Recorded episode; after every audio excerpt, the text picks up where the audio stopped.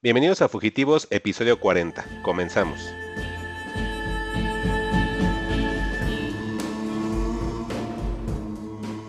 Y por eso, amigo, querríamos que usted nos ayudara a resolver nuestros problemas.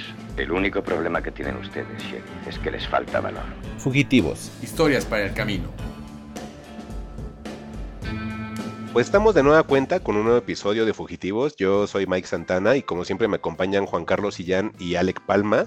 Y pues estamos ya en el episodio 40, o sea, ya llevamos como que mucho tiempo haciendo eh, estos episodios de Fugitivos para ustedes y estamos agradeciendo bastante, o mejor dicho, estamos agradecidos a toda la gente que nos ha descargado durante todo este tiempo y que inclusive piden los episodios cuando tardamos una semana en sacarlo.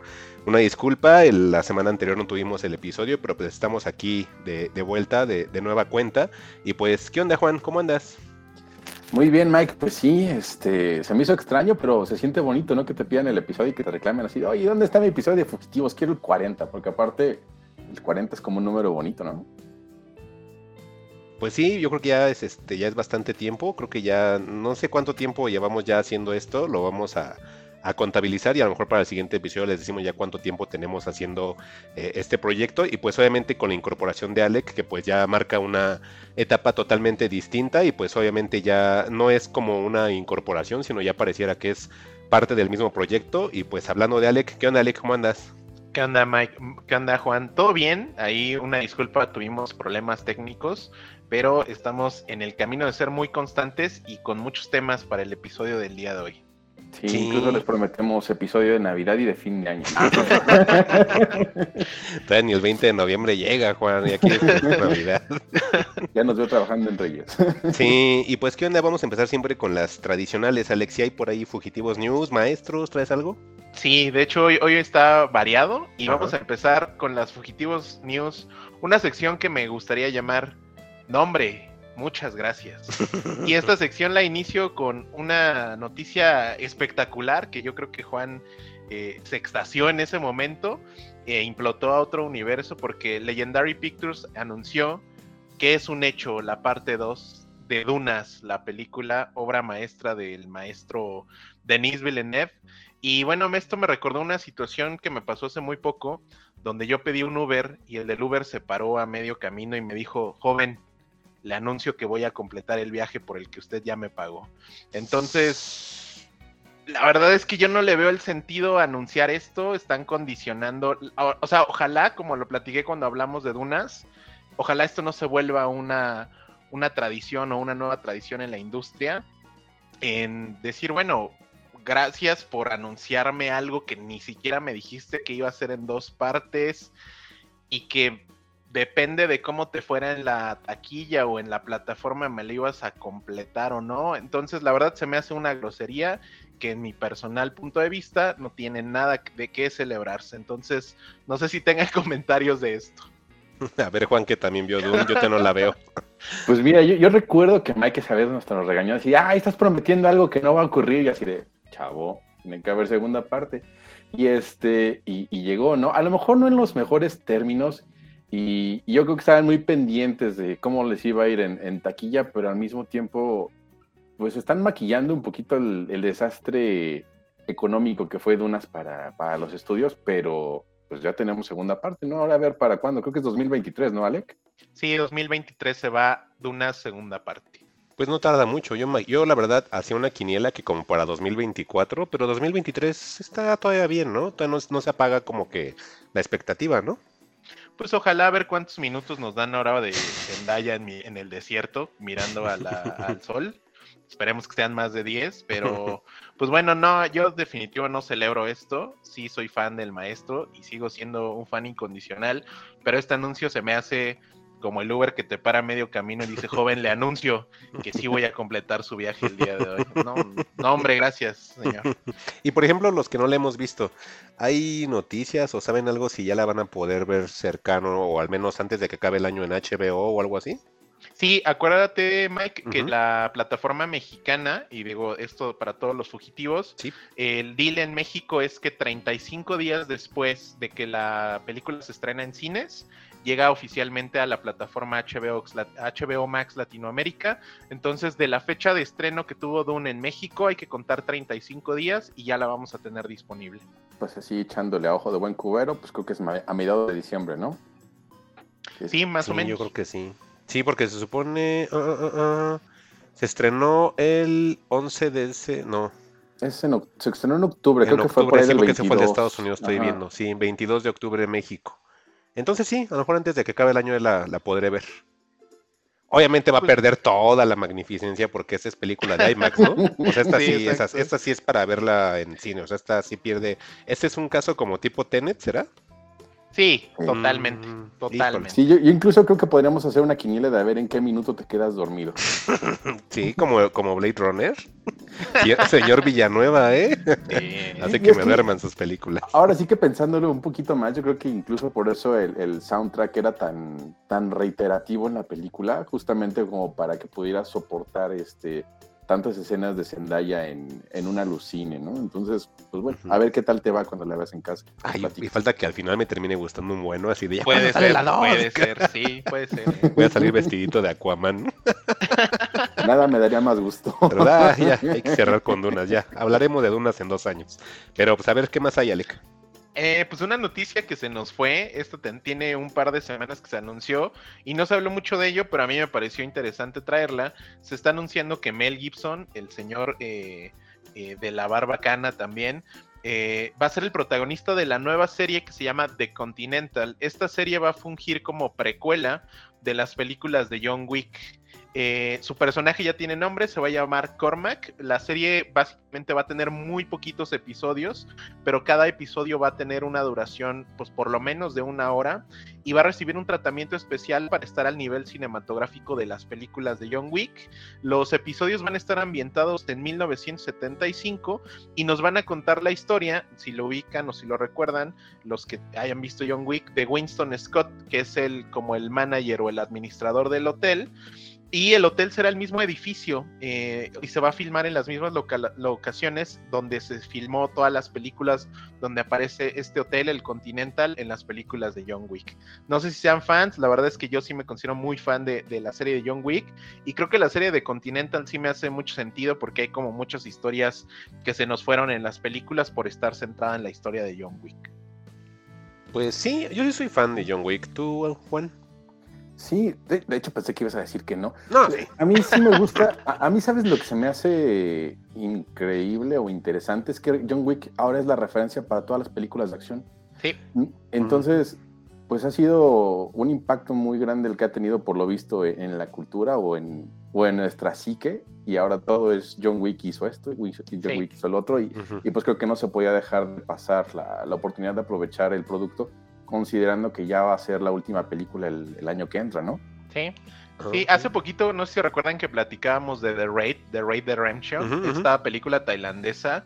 Tiene poquito que la, la, volví a ver y creo que sí, John Wick le debe muchísimo a este tipo de películas. No sé ustedes si les parezca así, pero las escenas de acción como muy físicas y sobre todo John Wick, las primeras no, pero la, la 3 por lo menos, estas escenas más físicas donde ya eh, el personaje de Keanu Reeves interactúa de manera más física con los eh, personajes o con los enemigos, donde hay más eh, combate a, a mano, a cuchillo, con libros. Entonces, se me hace que estas películas, como dice Juan, ahorita se están convirtiendo en un referente. No sé qué tanto se habla de, por ejemplo, de The Raid, que me parece una gran película. La secuela igual queda de ver tantito, pero también es una gran película con grandes escenas de acción. Pero sí, extrañamente, John Wick se ha estado, ha sido como el estándar ahorita para las películas de acción. Sí, es que eso es lo que iba a, eh, lo que iba a comentar, porque realmente John Wick es del 2014. Y The Ride, pues es del 2011, obviamente sí tiene como la, influencia para poder hacer una película de acción. Desafortunadamente, pues las obras de Gareth Evans no son como, quiero pensar, no son como tan comerciales, porque si lo platicas con personas y son contados los que te dicen, ah, sí, sí, le he visto, y, o les llegas a mostrar la peli y les vuela la cabeza, porque yo sí sigo pensando que The Ride es superior a cualquier película de John Wick pero es por el estilo, porque obviamente tú ves las películas de John Wick, la manufactura se lleva de calle a cualquier película de The Ride porque todavía se ven como un poquitito de presupuesto inferior, ¿no? Obviamente. Pero sí, sí, obviamente, este, sí puedo decir con, con toda seguridad que sin The Ride no existiría John Wick. O sea, eso sí es un hecho. Estaría genial que de repente Gary Evans dijera, pues yo me sumo al proyecto también, pero pues es complicado. No creo que llegue a pasar jamás, ¿no? Ok. Pues bueno, vamos a cerrar con esta parte de John Wick y bueno, vamos a la sección eh, Los Maestros. ¿Y aquí qué pasaría cuando un maestro hace homenaje a otro maestro? Es un metamaestro, según yo. Y esto acaba de ocurrir esta semana porque anunció de manera oficial, quien lo anunció primero fue que Taika Waititi en sus redes sociales eh, confirmó que su próximo proyecto cinematográfico va a ser adaptar la novela gráfica que Jan Girard hizo como Moebius junto con Alejandro Jodorowsky durante un lapso de ocho años que se llama Linkal y Taika eh, dice eh, estar muy orgulloso de llevar este proyecto del maestro Jodorowsky a la gran pantalla. Entonces, eh, el proyecto de Linkal yo lo conozco, tendrá como un año que me sumergí en la parte de Dunas de Jodorowsky, porque justamente al final del documental eh, Jodorowsky te menciona que todas eh, las páginas o todas las ilustraciones que se crearon de base para la versión de Dunas que iba a hacer Jodorowsky, eh, en su, digamos, decepción, estuvieron guardadas un par de años y después inició el proyecto de adaptar o de, a partir de toda todo ese arte que creó Moebius, hacer algo con eso. Y lo que hicieron fue el Incal como dato curioso, en el momento en el que se, por lo menos en México, se anunció que Taika Waititi iba a, adaptar el Incal, todas las copias en México de esta novela gráfica se agotaron y actualmente siguen agotadas. Cuando tenía bastante tiempo la novela disponible a precios relativamente accesibles, porque es un pasta dura como de 800 páginas, pero el día que se anunció por la noche revisé y ya no hay copias de Amazon del Incal en ningún lado. Entonces no sé qué les parezca esta creación de los metamaestros, ¿no? Pues Híjole. Igual había como 50 copias antes de que se volviera, salía la noticia, ¿no? qué grosero. Híjole, lo que pasa es que eh, sí quiero comentar un poquito de la noticia, Alec. Fíjate, se me hace rara la noticia. Ahorita la estoy empezando a, a validar, como dicen en las empresas, para ver de, qué trata. Y estoy viendo la nota y todo. Yo, yo siempre he tenido un trauma con Jodorowsky y sus cómics. No sé si ustedes ubiquen la casta de los metabarones. Sí, sí lo ubico. También es con Moebius, si no Ajá, e, esa, ese es también un cómic de. No, según. Bueno, no sé, no estoy seguro. Pero ese sí lo llegué a ver. Eh, perdón, pero los torrenteé. O mejor dicho, los, los mega uploadé hace muchísimo tiempo en Taringa. Imagínense hace cuántos años estoy diciendo esto, ¿no? En Taringa. Entonces, porque en ese entonces todos hablaban de, de, este cómic de la casta de los metabarones. Y es el único que he leído. Entonces, yo siempre he dicho, ¿por qué no hacen una animación de esto? Y ahora que dices que es de que quieren hacer una adaptación de El Incal, pues es así de, ah, no manches, es el único cómic que no he leído, que no he podido encontrar en ninguna parte, y es de lo que van a hacer una adaptación y no de los metabarones. Yo así de, ah, o sea, como que sí siento que el Incal está como maldito o algo, porque aparte de lo que dices, si no lo quieres conseguir físico, está complicado. O sea, igual a de los metabarones, una vez hace mucho tiempo también lo llegué a ver en inglés. En, en, una este del sótano en inglés, o sea, ni siquiera en español. Y yo así de, ¿qué onda con los cómics de Jodorowsky? Porque son carísimos, seguro, Sí, era, pasada de mil pesos, ¿no?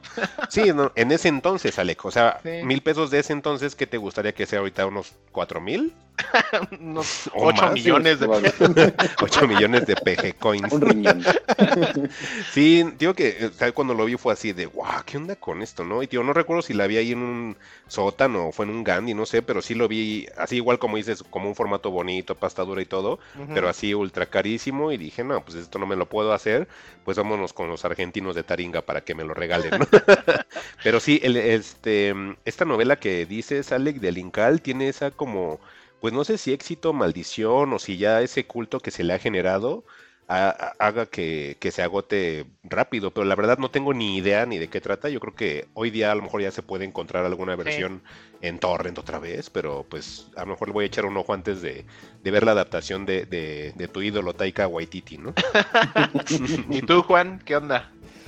Pues mira, yo igual que, bueno, no, Mike por lo menos tiene una referencia con los metabarones, pero yo los cómics de Jodorowsky como que no los tenía muy en el radar, como que de hecho le, le al señor con esos tratados de psicomagia y cosas que hace a las personas. Entonces, mm, como que no, no le presto tanta atención. pero sí me llama la atención. Además, creo que vi por ahí un, un meme, ¿no? Que, que, se burlaban de Taika Waititi, porque creo que tiene como tres o cuatro proyectos este, encimados, además de esto del Incal. Entonces, no sé, ahora sí que estoy ahí en blanco y, y, me da curiosidad porque creo que lo que ha hecho Taika, por lo menos lo que he visto, me ha gustado. Entonces, creo que no, no tengo ahorita hasta punto, no tengo puntos de decepción hasta ver qué vaya, qué vaya a hacer próximamente. ¿no? Y pues yo creo que también hay que cruzar los dedos, Alec, a ver si Clement se le mete por ahí. Ya, ya anunció que lo involucró. ¿Ah, sí? sí? anunció que, que Jermaine Clement está involucrado en el proyecto. Es que eh, una vez recuerdo que tú un episodio de, de Fugitivos decías que a lo mejor no todo es de Taika, sino que Clement. Para eh, mí, el genio detrás de eso es Jermaine Clement. Es que Para sí, sí, Alec, con esto a lo mejor ya casi está cantado, ¿eh, Alec? O sea, a lo mejor el, a lo mejor Taika es como que el relaciones públicas. Sí, la Clement, cara, ¿no? El ajá, rostro. Es como, como esta onda cuando estaba antes Steve Jobs con, con Bosniak. Uh -huh. A lo mejor esto puede ser algo parecido, ¿eh? Ay, un dato bien ñoño, perdónenme. no me he bañado. de Big Bang Theory. no me he bañado y hay, hay chetos ¿Han visto de Big Bang Theory, chavos? Está bien buena. Está bien buena, ¿ya la han visto? Es de unos nerds. sí, pero en el tweet de, de Taika, así Ajá. literal pone que está, eh, se siente muy... Eh, honrado de anunciar que va a traer al maestro, al héroe, al creador Jodorowsky, bla, bla, bla. Y dice, estoy también entusiasmado de hacer equipo nuevamente con Jermaine Clement. Sí, pues es, el, es, el, bueno, ¿no? Entonces, sí, sí, uh -huh. la verdad es que sí. Oye, es, es, esa nota sí está buena, ¿le qué? Muy, muy, o sea, no digo que todas más estén malas, pero está como, está hardcore, Alec. Esta sí, sí, está hardcore, ¿eh? Sí, muy es bien. que es maestro con maestro. Sí, Yo creo que el cine va a implotar también ahí ya. Masterception aquí, ¿no? A ver quién no, es más. bueno, y ya para finalizar estos news, pues Netflix, esto sí las la quiero traer porque me da mucho coraje. Están anunciando nuevamente cambios en los precios de Netflix. El servicio sí. de, las, de las mamás, de las tías, de la vecina.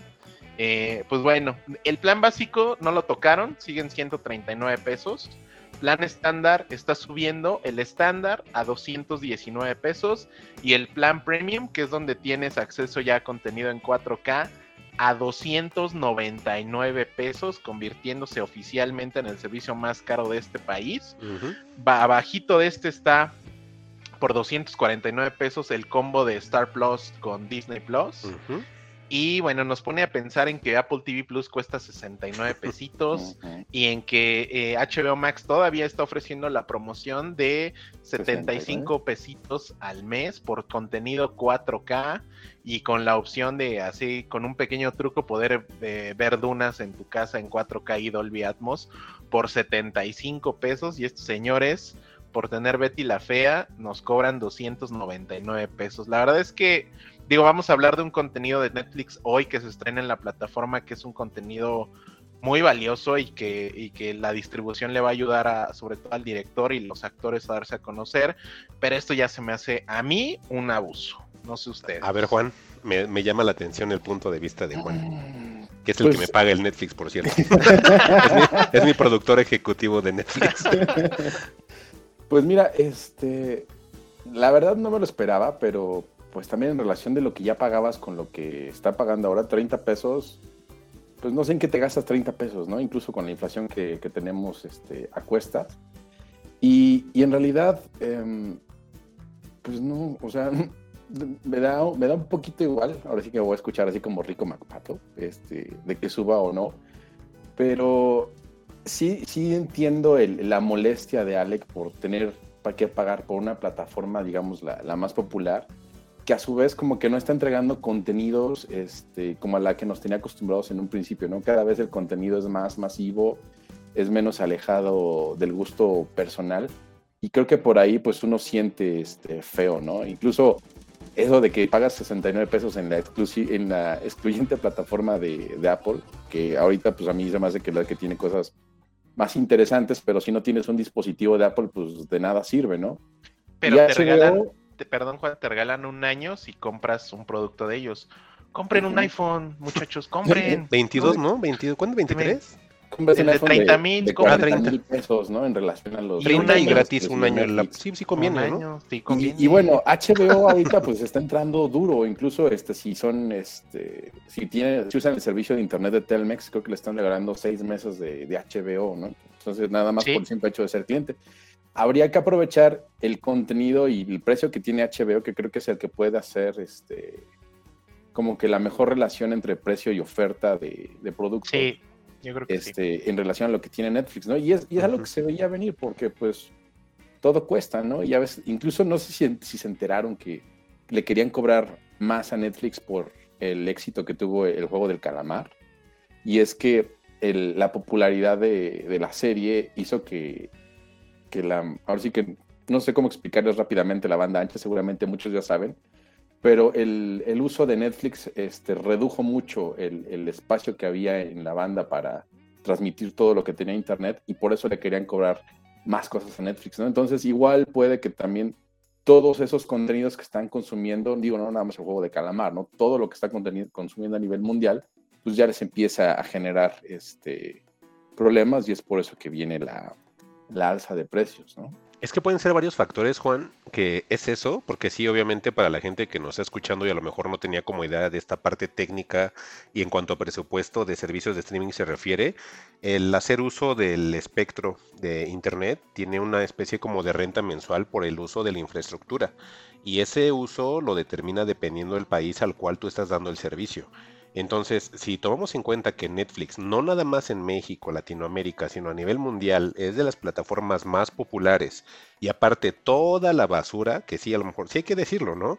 Toda la basura que generan de contenido original, de contratar actores, que obviamente ahí se te va, yo creo que más de la mitad del presupuesto y que a lo mejor al final no es un producto atractivo, pero pues todas esas esos contenidos originales, el ser como la, la empresa preponderante en esta situación del streaming, pues obviamente genera eh, pues un consumo extra lo que ellos a lo mejor tenían inclusive hasta proyectado y se traduce en que haya un aumento de precios. Ahora, hay algo aquí bien curioso de Netflix. Mm, a lo mejor varias de las personas que nos están escuchando empiezan a dejar de ser el público de Netflix, por lo que ya mencionó Alec y ya lo mencionó también Juan. Sí tienen el calamar, a lo mejor tienen Stranger Things que nos siguen teniendo ahí congelada la nueva temporada. En su momento tuvieron Breaking Bad, en su momento fue la única este, que tuvo Mad Men, este, y así podemos mencionar algunas que sí llegaron a ser exitosas, ¿no? Pero sí me doy cuenta que se está volviendo demasiado popular en cuanto al contenido que están subiendo y a lo mejor a la gente que tenemos casi más de media vida viendo televisión, pues esos contenidos a lo mejor ya no nos parecen atractivos y volteamos a un Apple TV Plus, a un HBO Max, volteamos a inclusive a, a Star Plus, etcétera, ¿no? Pero porque obviamente a, a, Prime Video, que Prime Video a mí se me hace como de las propuestas más originales, pero también estoy consciente de que el contenido que generan mmm, no es como que un nivel masivo, ¿no? O sea, sí realmente sí es como una onda muy de nicho a lo que genera Netflix. Y Netflix constantemente, ustedes ven el top 10, al menos el que aparece cuando tú abres la aplicación, el top 10, sinceramente, Juan, del top 10, ¿cuántas rescatas? ¿Una? No, yo de hecho ¿Ninguna? pongo atención al top 10 y uh -huh. realmente no he visto nada del top 10. Y como dice Alex, siempre es Betty la Fea o, o cosas que dices, Ajá. oye, ¿cómo, qué onda? Pero es porque realmente eh, Netflix es el primer approach que tuvo mucha gente para uso de streaming y se quedaron casados ahí y ese ya es como su plataforma base y también, y es comprensible que lo suban. Que sea justo, no sé si es justo, mm, que si es a lo mejor redituable a lo que te está ofreciendo, pues depende del público. Al menos creo que nosotros aquí que estamos hablando en la mesa y la gente que nos escucha, puede ser que a lo mejor sí no se haya una plataforma tan interesante como abrir HBO, abrir Prime, sus series extrañas que llega a tener. Eh, Star, pues yo creo que ahí más o menos va porque nada más fue una migración de todo lo que dejaron con Fox y en su momento Movie City que después se cambió el nombre Star, ¿no? Pero realmente creo que sí, eh, este aumento de precios es porque también ya Netflix, pues ya se la creyó. O sea, ellos ya saben que son sí. la, la, empresa, ajá, y también, y no nos extrañe que, que haya un subidón de precios en los próximos seis meses, ¿eh? Sí, seguramente. Sí. Y pues bueno, la verdad es que, eh, como dice Mike, eh, sobre todo Star Plus y HBO Max agregan contenido casi cada tercer o cuarto día. Star Plus está trayendo muchísimo contenido de Hulu. Eh, acaban de traer la serie de Chucky, de la cual todavía no vamos a hablar. Eh, What We Do Shadows. O sea, la verdad es que yo, eh, esos 249 que desembolso del combo Star Plus y Disney Plus están más que justificados. Aquí lo que me parece extraño, no sé si Mike o, Juan sepan esto, sí me llama la atención porque yo pago el servicio de Netflix en 4K que yo tengo a través de mi proveedor de cable. Mm. Y ya mi proveedor de cable ya me aguantó como tres subidas del 4K y a mí me siguen cobrando lo mismo. Mm. Entonces, eso está raro. No sé si a las, a las cableras que, tienen acceso, que te dan acceso a través de ellos, les den un precio preferencial. Yo, que, yo quisiera pensar que sí, porque de otra forma ya me aguantaron como un subidón de 80 pesos que a mí no me llega. ¿eh? Imagino que sí, Alec, porque ve cuántos deals hay, por ejemplo, de tienes Telmex y te damos HBO sin costo. Tienes Total Play y te damos Fox Más a 50%. Yo creo que sí han de tener algún deal por ahí. Pero ahora una pregunta, tú que sí tienes el servicio de 4K.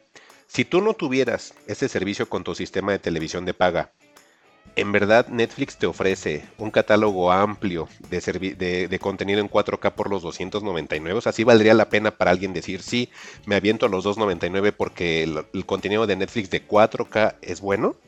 No, yo no lo pagaría. Yo, sinceramente, eh, los servicios que yo tengo a través de mi servicio de cable es HBO Max, o bueno, yo venía de HBO Go y me migraron con las mismas credenciales, HBO Max y Netflix en 4K. Eh, sinceramente, si yo no tuviera cable y tuviera que pagar eh, estos servicios por fuera, 100% me quedaría con HBO Max y Netflix no lo pagaría. ¿Tú, Juan? Pues mira, yo todavía aguantaría Netflix un poco más por el hecho de que tiene propuestas a nivel mundial, porque por ejemplo HBO es muy padre, pero pues en realidad es, la tele norteamericana nada más. Y de repente hay como que te quedas un tanto con sesgado, ¿no? Y este, y, y, la de Apple me sorprendió, no sé si, no, no, ahora sí que todavía este yo creo que sí la voy a conservar, ahora que se acabe el, año de, la activación que me dieron. Y pero vas a comprar otro, otro iPhone, ¿no? El otro año, ¿no, Juan? no creo que lo vuelvan a aplicar. Pero, ¿sabes a mí cuál es la que me llama la atención? tú tienes como que una muy buena relación con, con Amazon Prime, pero fíjate que yo en el último año como que lo he dejado de lado, salvo las películas de Evangelion que estrenaron ahí, como que no me llama el catálogo y y creo que ya habíamos hablado de eso, ¿no? De que de, la desorganización de, de la plataforma. es muy mala. Sí, muy malo. Este, pero sí, como que es, esa es la que he dejado de lado. Entonces, yo creo que a Netflix lo aguantaría un poco más a, a, ver este, realmente cómo se pone y también cómo los competidores van a subir de precio, porque no creo que no creo que los precios de 69 pesos de HBO no. estén por lo menos unos 5 años. Yo creo que al, año 2 eh, o al año 3 van a hacer un incremento y yo creo que va a ser sustancial. Sí, y aparte ahorita ya salió, por ejemplo, la película que nos trajo Alec, de, que está basada en el universo de Los Sopranos. No nos extrañe que constantemente empiezan a sacar contenido así y pues obviamente tiene que haber subidón de precio, ¿eh? Y en todas, ¿eh? Sí, seguramente. Sí, sí, sí. Está bien. Pues cerramos este, ¿no, Alec? Cerramos, sí. Y pues bueno, ahora sí vamos a, lo bueno, ¿no? Al contenido. A la carnita. A la carnita. pues, ¿qué onda, Juan? Yo creo que tú vas a comenzar porque pues, tienes dos muy interesantes. Sí, la verdad. Pero pues, ahí tú decides con cuál, cuál nos traes primero. Ah, ok, ok. Pues mira, yo creo que podemos empezar con esta que es más vieja y dejamos la, la que se estrenó esta semana, la semana pasada. Más adelante, ¿no? Este, y bueno, hablando de Netflix, este, se, en noviembre trajeron una película, no es cierto, en octubre. Trajeron una película que vi en el año 2019. No recuerdo si fue por culpa del Festival de Morelia o, si, o simplemente llegó a, a Cinepolis por, pues porque tenía que llegar. Esta película se llama The Art of Self-Defense o, El arte de, defenderse o la defensa, si no mal recuerdo, está traducida así al español. Es una película de un director pues, poco conocido y poco llamativo llamado Riley Stearns, que estaba viendo su highlight, en realidad es que en alguna vez estuvo casado con Mary Elizabeth, este, la de Scott Mary ajá, sí, sí, sí. Ajá, y se divorció en dos años antes de estrenar la película, ¿no? Salvo eso, pues tienen que hay como seis películas que creo que han sido chiquitas. Y esta película de The Art of Self-Defense, pues hizo mucho revuelo como en el festival de South by Southwest. Entonces está como que un tanto hipsterosa la película, pero sobre todo como, como de estos tiempos de, del discurso de, de la masculinidad tóxica y demás, ¿no? Y, y te platico un poco de, de la sinopsis así tal cual. Este, Jace Eisenberg, que es un- en este caso es el protagonista que se llama Casey Davis para la película, es, es un oficinista este, un tanto buleable, ¿no? Un chico que casi se podría ver como amanerado, soso, como los personajes que él suele hacer, ¿no? Así como retraídones, así todos lelos. Y es, y es un contador que, pues, que, es, que vive solo, ¿no? Nada más tiene- vive con su perro y es el único contacto que tiene en la oficina. Lo maltratan y en algún momento este, él tiene que salir a, a comprar la comida de su perro y al regresar es, es asaltado por un grupo de motociclistas. Y, y más que asaltarlo, pues en realidad era la, la intención este, lastimarlo. No sabemos por qué en ese momento. Y lo lastiman y lo dejan este, pues, en, en cama por lo menos un, un par de, de meses, ¿no? La, la golpiza que le dan pues, es un tanto brutal. Y, y él, este, pues se queda mm, un tanto, este, pues, con miedo, ¿no? Este, con, con ese miedo de salir a la calle, con ese miedo de, de volver a retomar la vida. Y, y- y en ese momento es cuando caminando, pues se le aparece este, un doyo de karate. Y, el, y en el dojo de karate este, entra la clase y el sensei como que de cierta forma lo envuelve y lo capta y, este, y ahí es cuando empieza a comenzar la, La aventura de, de Casey, la película como tal, ¿no? Yo ya, hasta aquí me quedo para no entrar en spoilers, pero sí es una comedia, es, es una película de humor negro, es una comedia como tal que se, que se burla de esos estereotipos de- del macho, ¿no? Y, y cómo este y cómo los trabaja. Entonces, e- es, es algo que, que me llamó la atención, es, es, te digo, es un tanto no sé cómo describirles sin, sin caerles en, en más, este, sin, sin spoilearles. Y una pregunta, en Juan. realidad es, es simple la, la premisa. Y por ejemplo, así como me narras, es como una onda Karate Kid. Parece, ¿no? Mm, sí, ahora sí que tiene como que ese gancho de, de Karate Kid, pero después como que se vuelve algo más turbio. Este, el, el sensei en realidad no es la, la persona inocente que te va a cambiar la vida, ¿no? Que es No es el que- señor Miyagi, ¿no? Exacto, no es, el, no es el señor Miyagi que te va a enseñar a defenderte de forma positiva ante la vida, sino que estamos viendo ahí este el comienzo de, de un bullying, ¿no? Incluso lo vemos este, en la relación que tiene con, con sus alumnos, este, cómo, cómo empiezan a, a- a medirse el pene, ¿no? Y, este, y, y a establecer límites, pero todo es muy todo es muy, muy cómico. A lo mejor puede parecer estresante porque pues en realidad es, es una película que tiene alta, alta testosterona. ¿Hay, hay Sola. lagartija de, ¿Hay lagartija de pene en la película, Juan?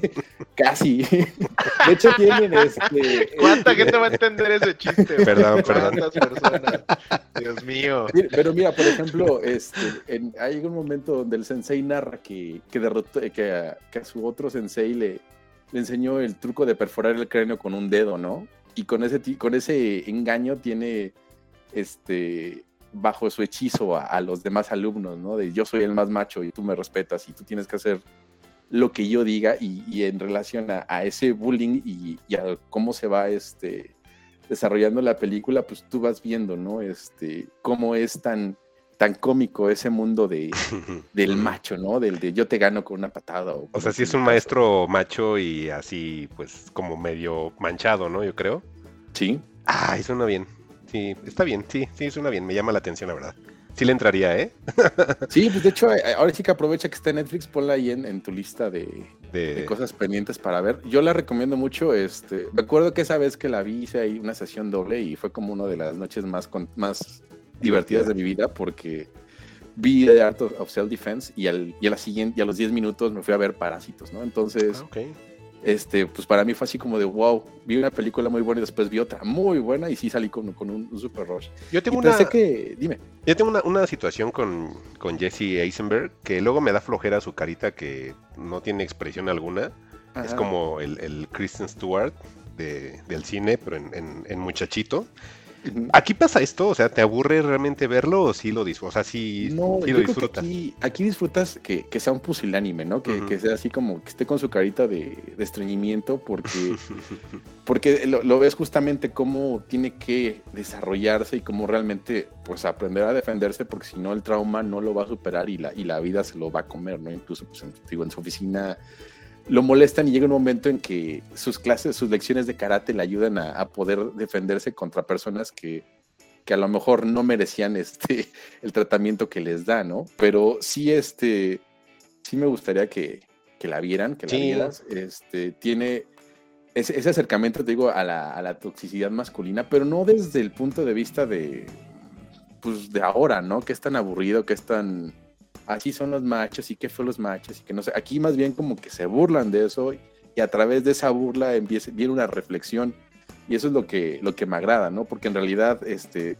pues no te puedes pasar la vida como se la pasa, en este caso, Casey, ¿no? Dijiste South by the Southwest. La pregunta, ¿es humor eh, escatológico o vulgar o es humor hipster? La verdad, sincero. No, es, es humor negro, así tal cual. O sea, el, el humor hipster que yo creo. O sea, te- la referencia a hipster viene por dónde se presentó, Sí, pero esto no tiene nada de hipster. O sea, más bien es, es una sátira hacia a la vida machista, hacia. Incluso yo me podría atrever a, a decir que creo que este, este es- era la burla hacia los rednecks pro Trump de, de ese entonces. que, para todos son así de, oh, sí, soy muy macho, ah, te pego, te pego, y este, y, y, y y hacia esto va. Ay, esto me da más ganas que, que Cobra Kai. Estoy viendo el trailer y se ven, sí. No, Cobra Kai, qué hueva. Qué, qué hueva los fans de Cobra Kai también. Qué Ah, lamentable. está bueno, está bueno. También Netflix, contrátenlo. Ya ven por qué es caro Netflix, ahí está todo. Mi señor Miyagi. Sale mi señor Miyagi. ¿A poco? O sea, antes Bueno, de que se muriera. en retrospectiva. No, en retrospectiva sale Ah, mi señor ok. Miyagi. Ah, está Sale bien. su tumbita de mi señor Miyagi. ¿Algún comentario de The Art of Self Dis- eh, Defense, Alec? Pues esta la, la, o sea, la tengo como en cuenta. No me ha terminado de llamar la atención. Creo que, como dice Mike, lo que me ha alejado un buen de esta película es JC Eisenberg. Creo que lo peor que le pudo haber pasado a, a este actor fue haber interpretado a Mark Zuckerberg. Ay, sí, Social Social Network, Network, sí. Porque creo, y según yo, digo, ya escuchando a Mike, creo que no soy el único. Creo que a partir de ahí ha estado haciendo el mismo personaje en todas sus películas, como haciéndose el listillo y hablando muy rápido y tratando de ser muy listo. Entonces, creo que justo desde ahí como que me cayó muy mal. Y creo que hizo la, exactamente la el mismo personaje en el Justice League de Zack Snyder. Híjole, nada más que en ¿verdad? pelón. Ajá, Sí, solo que en sí. pelón. Entonces, Sí, eh, no, o sea, sí, la, sí, sí me llama la atención, pero creo que lo que me ha alejado de verla ha sido el mismo Yo creo que podrías disfrutar incluso este esa parte que te choca como cómo justamente le, le pegan, ¿no? Así de, ay, pues están pegando Ay, sí, sí, ese la voy que a ver. tanto me cae gordo y este y a partir de cómo le pegan, yo creo que puedes desarrollar cierta empatía. Ok. No, no, es, es muy recomendable.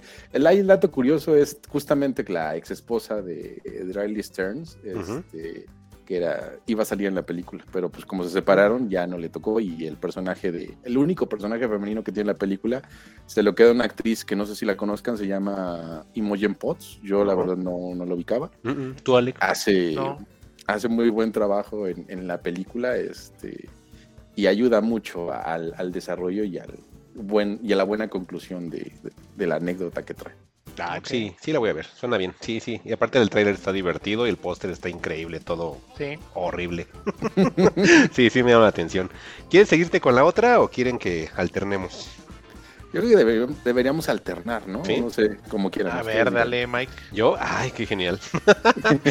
bueno, pues les termino de contar ya la tortura del maratón de Halloween 2021 ha terminado. En la semana anterior que íbamos a grabar y por situaciones ajenas a todos, pues no lo pudimos hacer. Pero pues ya, terminó el, ma- el maratón, ya fue la cuarta semana de, octubre. Nada más para comentarles que pues creo que fue de las mejores semanas en cuanto a películas llegué a elegir de manera accidental.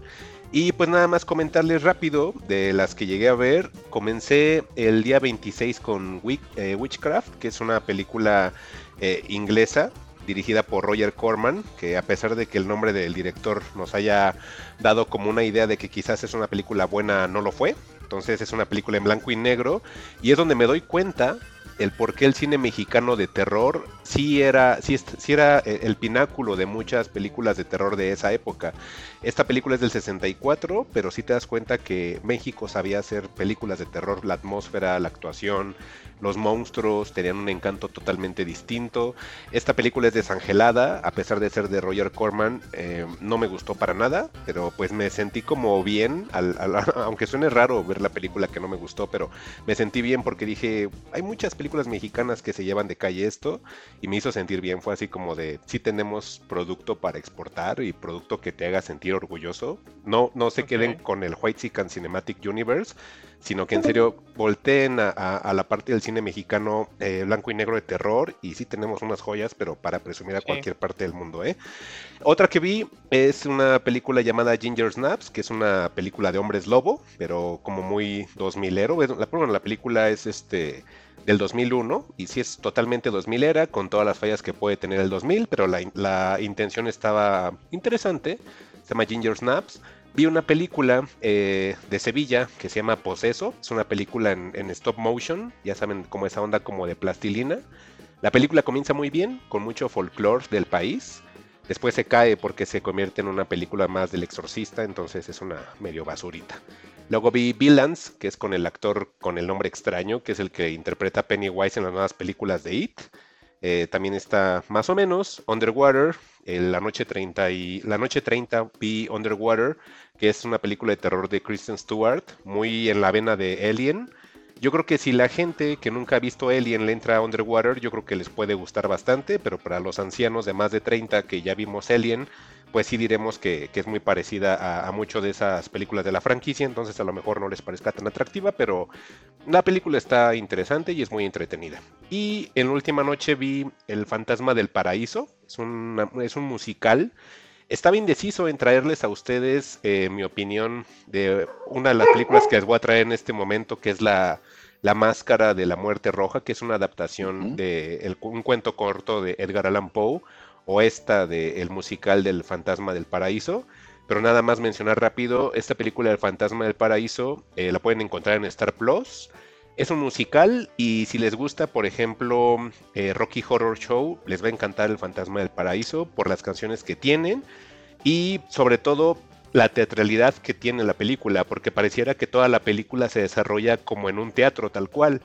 Y las actuaciones a lo mejor están un poco exageradas pero la música es lo que enmarca totalmente esta película del fantasma del paraíso, entonces sí se las recomiendo, pero en esta ocasión les traigo pues mi opinión de una película que me dejó muy satisfecho e inclusive maravillado. No sé si es porque actúa el gran Vincent Price, que pues la mayoría de películas de Vincent Price me han parecido excelentes. Vincent Price para la gente que a lo mejor no lo ubica, eh, él es un actor que toda su vida la, empezó a nutrir en cuanto a su vida artística por acudir a colegios de arte, él pinta, él, él escribe, él actúa también, obviamente, él escribe guiones, o sea, él permea por todas partes arte y siempre ha estado desde muy pequeño eh, involucrado en cualquier tipo de, expresión artística, valga la redundancia. Entonces, ese amor por el arte hace que después llegue a tener colaboraciones en películas o participaciones, mejor dicho, en películas de terror.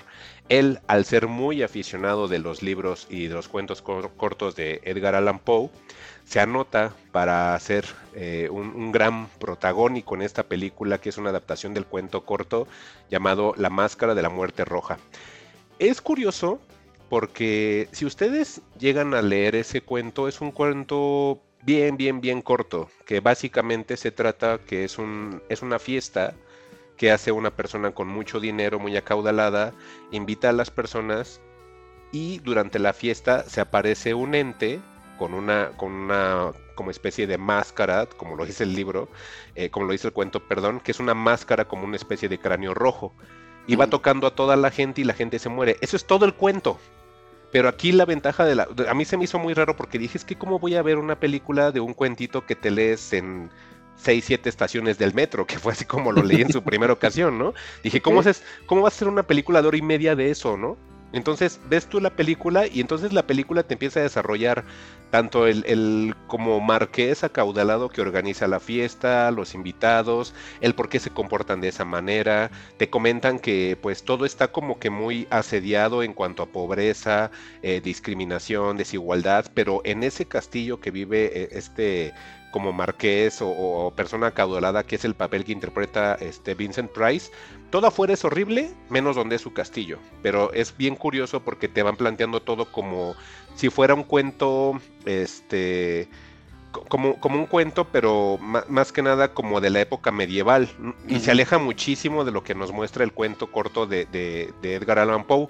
Pero ya cuando te meten a la parte que es tal cual del cuento, le empieza a meter como que una onda de lore de brujería, como de satanismo, hay sacrificios, si hay una aura así como oscura, o sea, se, torna de una historia de caballeros o medieval a ser de repente una historia súper oscura en pleno 1964.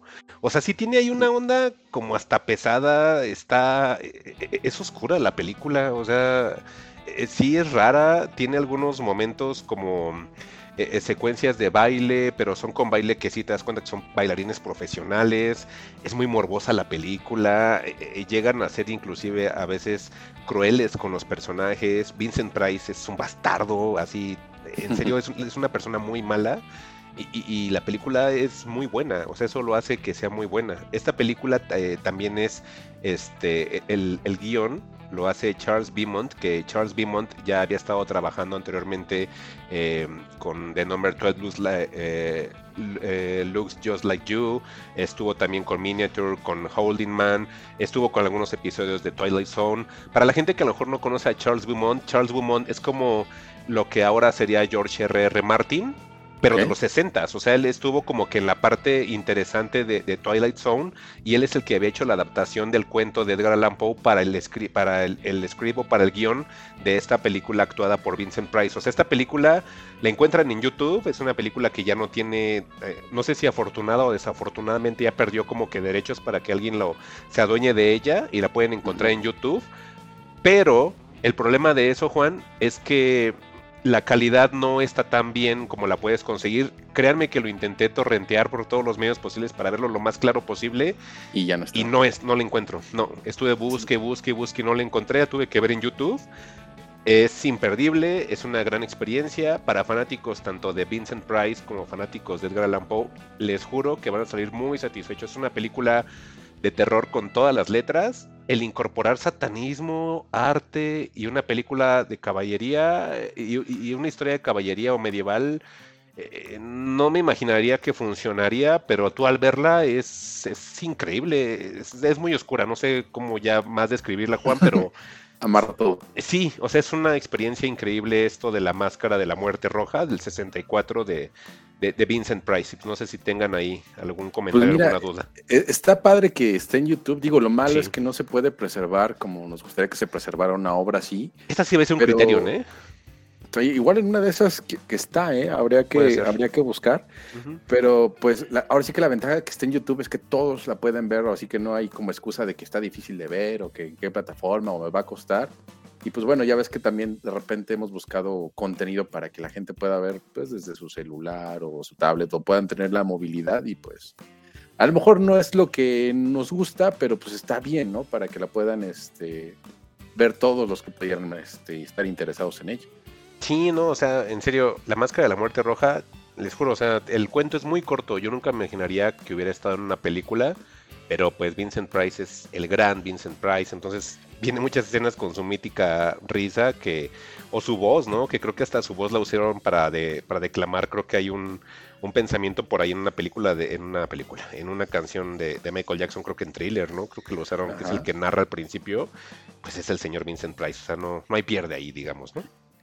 Que Nada más ahí como, como nota, Mike, eh, Juan, hay una edición disponible en Amazon de una empresa de terror que se dedica a restaurar, bueno, en general hace ediciones especiales de películas de terror, sobre todo independientes, pero hay una sección en donde ellos restauran eh, clásicos, eh, como este, es una empresa que se llama Screen Factory.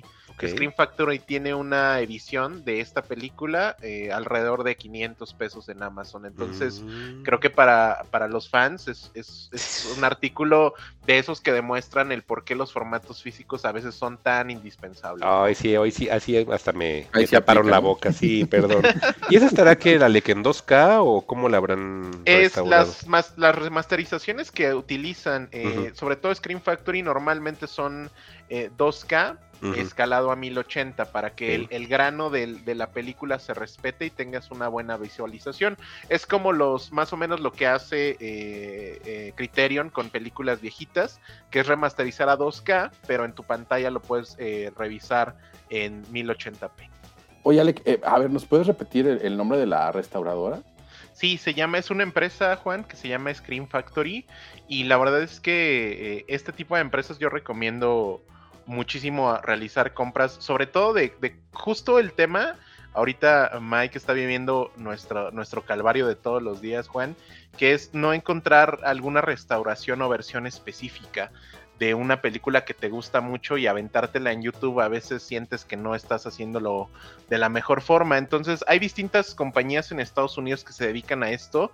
Una de ellas es Screen Factory, eh, otra por ejemplo es Shudder, que Shudder tiene la única versión bonita y que vale la pena de Los Tigres no tienen miedo, por ejemplo, de Isa López, que aquí es Vuelven eh, y Videocine compras el Blu-ray como por 90 pesos Y se ve y en. Ama- y en Amazon puedes comprar esta versión de Shudder por 700 pesos. Entonces, digo, finalmente creo que es una inversión, pero como Mike, que se escuchaba, la verdad, bastante enamorado de la película, creo que a veces es cuando el, el formato físico se vuelve tan, tan importante.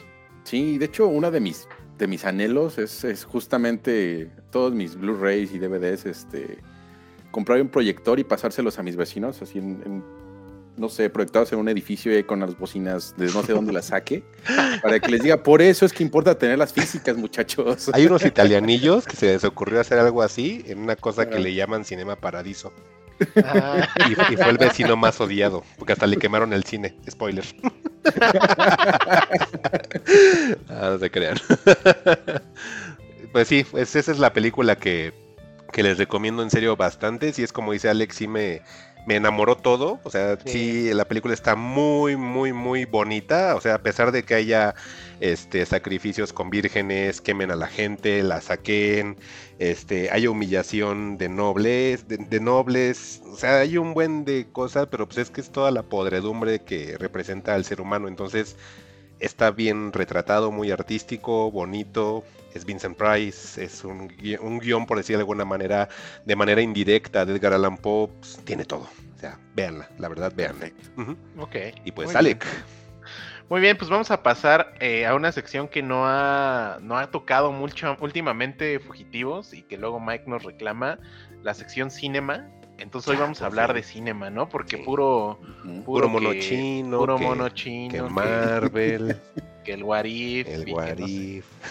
Y bueno, eh, vamos a hablar, voy a hablarles de una película que se llama Annette.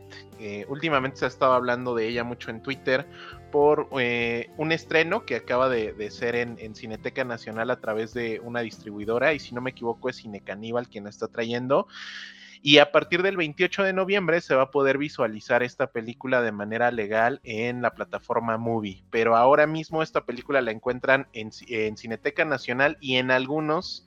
eh, eh, no, este, Cinépolis, estas llamadas salas de arte, se encuentra disponible esta película. Y bueno, eh, yo inicialmente, voy a serles muy honestos, no le entré con la mejor de las actitudes. Eh, esta película es de Leos Carax, es un director francés que es bien difícil. La verdad, una de las películas que más ha representado retos para mí es Holy Mothers, justamente de este director. No la entendí. O sea, literal no entendí qué estaba viendo y me salí de la sala de cine sin entender qué acababa de ver. No he vuelto a ver Holy Mothers, eh, pero es de esos directores que te retan, eh, que hace cine experimental y que a veces los experimentos se sienten tan en tu cara que y, a veces no funcionan. Entonces sientes como de, ok, esta idea no está aterrizada y de todos modos la estás presentando, pero creo que puedo decirles que Annette eh, es una gran película.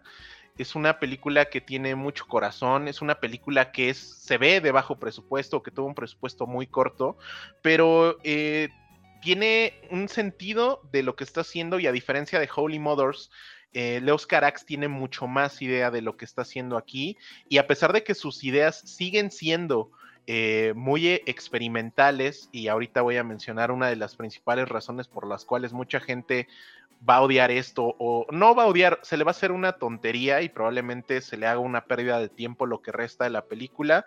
Eh, Annette está protagonizada por Adam Driver y por Marion Cotillard. Y también tiene un pequeño papel eh, Simon Helberg, que es uno de los de Big Bang Theory, que él ya había trabajado con los Cohen en una película, entonces él está tratando de moverse como en estos circuitos un poquito de cine más experimental, quizá para sacarse el estigma de The Big Bang Theory, pero los principales son Adam Driver y Marion Cotillard. Ojo, esta película es un musical. Entonces, eh, entonces tenemos un director francés, cine experimental, musical, eh, y bueno, es, un reto. La verdad es que yo lo considero un reto para la audiencia de manera positiva. Eh, creo que parte de los estigmas que aún tiene este cine es de, no, no le vas a entender, ¿eh? O, si vienes de ver los Eternals, no veas esto. No, no, no. La verdad es que yo creo que cuando una película es buena, eh, va a ser buena por sí misma. Y creo que Annette es una de ellas. Es una película, lo de lo que trata básicamente es eh, que Adam Driver interpreta a un comediante de stand-up que se llama Henry McHenry. Henry McHenry. Y él, él es una especie de stand-upero experimental, con un humor bastante negro, que habla sobre la muerte, habla sobre, sobre eh, problemas de, suicidios, de autoestima. Y Marion Cotillard interpreta a un personaje que se llama Anne de Franeau, que es una, una cantante de ópera. Eh, el, el core de la película es que ellos se enamoran en el pináculo de sus carreras y tienen una hija. La hija se llama Annette.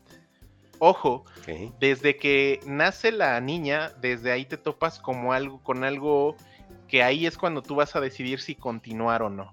Eh, la niña, desde que nace, es, es, un títere de madera que mm. vive, que está vivo. Y tú ves al títere en la evolución y cómo va creciendo. El personaje de Adam Driver interpreta a un hombre que se ve eclipsado por el éxito de la carrera de, de su esposa y las cosas digamos que no terminan, no voy a hacer ningún eh, estropeo porque creo que la película se está estrenando, pero hay una escena que en Twitter se movió en memes y en, videos para que lo vieras, donde pues bueno, ya ves a Annette de una edad como de unos 8 años y pues es un títere de madera que habla y que se mueve. Entonces, esto para muchas personas fue así como de qué es esta tontería. Pero de verdad les digo que la película tiene un diseño de producción bien bonito. Eh, la experimentación que hace Leos Carax, de nuevo, a diferencia de Holy Mothers, creo que aquí funciona y se entiende. Eh, no es para nada la, quinta maravilla, pero creo que es una película que sí vale la pena ver en cine. Hay, hay personas que, o artistas que están involucrados, por ejemplo, ahorita que, vamos a hablar de Edgar Wright. Edgar Wright apenas hizo un, documental de un grupo eh, que se llama los Sparks Brothers. Los Sparks Brothers están encargados de la música de esta película y de hecho la primera escena es con ellos y la verdad es que está genial. Son grandes canciones, tiene grandes momentos está muy, muy bien actuada. De verdad veo a Adam Driver y digo, este señor estaba haciendo servicio en Afganistán. Yo no sé de dónde le salieron estas cuerdas de actor, de método. o sea, la verdad es que no tengo idea, pero yo, yo amo a Adam Driver, la verdad sí soy muy fan. Y en esta película demuestra el nivel de actor que es hace interpretaciones como estando pero, cuando hace, tiene como un declive emocional. La verdad es que las actuaciones están geniales, la música está genial, eh, la muñeca net a mí me pareció una idea que sí funciona, una idea que, es transgresora en la pantalla y que llama muchísimo la atención. Eh, entonces yo la recomiendo muchísimo. De nuevo, esto ya está disponible en Cineteca Nacional y en algunas salas de arte de Cinépolis y de mi lado la recomiendo muchísimo. Una pregunta, Lec. Eh, por ejemplo, las canciones, como dices que es de una banda llamada Spark, que es la que estoy viendo aquí en este momento, obviamente todas las canciones son originales, ¿no? Las, sí, todas las canciones son originales, pero hay unos números que específicamente son como musicales más complejos, que llevan instrumentalización, llevan guitarras, baterías. De esa parte se están encargando los Spark Brothers, incluyendo el track, el track 1 con el que abre la película, que me parece el mejor de toda la película. Y aparte Marion Cotillard sí es cantante. Ahora Sí. será- faltará ver qué onda con Adam Driver, ¿no? Canta muy bien, ¿eh? La verdad es que canta. O sea, no sé si sea su voz o su cabello, su gran cabellera, Mike. O su nariz. que, o su nariz que me tiene hipnotizado, pero la verdad es que a mí se me hace que lo hace muy bien. Y otra cosa, perdón que, que no esté dando la palabra a Juan. Ya la última, Juan, ahorita este, No, adelante, adelante. tengo aquí una situación extraña porque estoy viendo el casting y veo que entre el, el casting está Leos Carax y también está Natalia Lafourcade. Correcto, ¿Qué? correcto. ¿Qué- Digo, qué? no vamos a hacer estropeos de nada, Ajá. porque creo que la historia, la historia o la película la puedes dividir en, en dos puntos. Ok. La, la película a la primera hora es como un poquito más real, o sea, si sientes la experimentación de estar viendo un musical, pero que no está tan alejado, por ejemplo, de La La Land, donde tiene situaciones con diálogo real, donde situaciones reales y de repente empiezan a cantar. Pero a partir de que nace Annette, donde tú ves esta escena del parto, donde sacan a una niña eh, eh, de, de madera y es, tiene la forma de un bebé, pues ahí se convierte en otra cosa. Y a partir de ahí el experimento funciona. Sí, Natalia tiene una aparición, no, no, me- no voy a mencionar más. Pero de nuevo, la película es muy musical y creo que se acercan a, la- a las personas correctas para hacer que funcione. Porque las, las canciones sí se te quedan, sí se te hacen pegajosas, se te hacen buenas al oído. Entonces creo que es una de las ventajas de Leos Carax o de una de las armas que usó de manera positiva para Net, el hecho de haberse acercado a músicos para desarrollar un musical. A ver si Juan, perdóname. Oye, este, no, nada, es que al final del día, ya, ya hasta se me fue la idea, pero... Así no, no pasa nada, pero ya se No, volvió. yo creo que, o sea, qué bueno que retomen Sparks. O sea, sí conocen a, a Sparks. Yo la verdad, No. este, los ubico nada más por una canción, pero esa canción me re que te encanta. Se llama This Town is Big Enough for Sí. Us, o for the both of us. Este, y, y a mí me da la impresión de que Sparks es como una suerte de, de Erasure, pero con más imaginación y menos electrónica. Y están, están padres. Este, y, y pues Adam Driver, pues cada vez este, pues, le suma más puntos a, a- con los directores con los que ha trabajado, ¿no? Realmente como que estamos viendo que es o muy buen actor, es muy demandado, o atrae muy bien las taquillas, escoge- o tiene el mejor representante del mundo, ¿no? Porque está, está en todo y, y generalmente no decepciona. Creo que la única actuación que le podríamos recriminar, y yo Dilo, creo que es porque dilo. sí se la pidieron, fue la de Star Wars, ¿no? Y Kylo Ren, que Eso. todo el mundo este, lo detesta. Eso. Menos Pero alguien. fuera de Pero eso- sale sin play- pero sale sin playera, Juan, y Ah, sale- su- y sale su mamadísimo, ¿no? Unas pesitas, ¿no? pechote. Unas, unas pesitas ahí, o sea, esas mail boobs todas, o sea, no, no, no. El lado oscuro Es un- no paga bien. tiene un pechote, cuando No tiene un pechote, Mike, El, el, el lado oscuro no acaricia, Alec. No. Pero, Pero, sí, bueno. lo recuerdo que con, con Jim Jarmusch, por ejemplo, en esta película fea Sí. rara de, de extraterrestres y zombies, ¿no? Y Ah, ya, la, La de, de los zombies. zombies. ¿Cómo se llama? El de ahorita Last de la Night of the Dead. Sale este. Eh, Ajá, sí, sí, Sí, sí. salen un buen de actores, Die, ¿no? así, Ajá. ¿no? Algo así, ajá. Ajá. Dead Don't Die. Sí, creo que se llama así. Dead Don't Die. Ah. Sí, y ya Sí, desde, sí, sí. desde ahí como que dije, creo que este señor lo vamos a encontrar hasta en la sopa. Y, y te digo, hasta eso pues no lo ha hecho mal. A lo No. mejor llegará un momento en que nos caiga mal. Por ejemplo, en, en Marriage Story a mí me cayó muy gordo el personaje, pero lo hizo perfecto. O sea, A la mí me- película a mí me, Sí. molesta mucho la película, pero él lo hace muy bien. A mí me cae muy bien en Girls. Yo lo conocí en Girls. Bien hipster, Ajá. ¿no? Pero yo lo conocí primero en Girls antes de todas las demás. Ajá. Y a mí en Mientras Girls- leías el Incal, ¿no, Mike? Nos Muy comentó. cosmopolitan. no, pero en serio, en Girls, yo siempre no voy a cansar nunca de recomendar Girls. Este, pero ahí a mí me caía muy bien él, porque parecía una persona, sabes escuchar, escuchar raro, pero parecía una persona normal en esa serie, porque eran puras chavitas de lana y hipsters de Nueva York, pero él parecía una persona normal fuera de ese círculo. Entonces brillaba la actuación de él, porque él actuaba, por decir de alguna manera, como una persona normal. Entonces a mí me caía muy bien porque te identificabas enseguida con él, porque decías, pues sí, él no es como esas chavitas ahí, este, de super mega lana y super exitosas, aunque te quieran vender la idea de algo totalmente distinto, pero pues te das cuenta que así eran todos los personajes, pero él era aparte, o sea, y cuando él llegaba a una escena, mm, pues sí se apoderaba totalmente de, de- la misma, ¿no?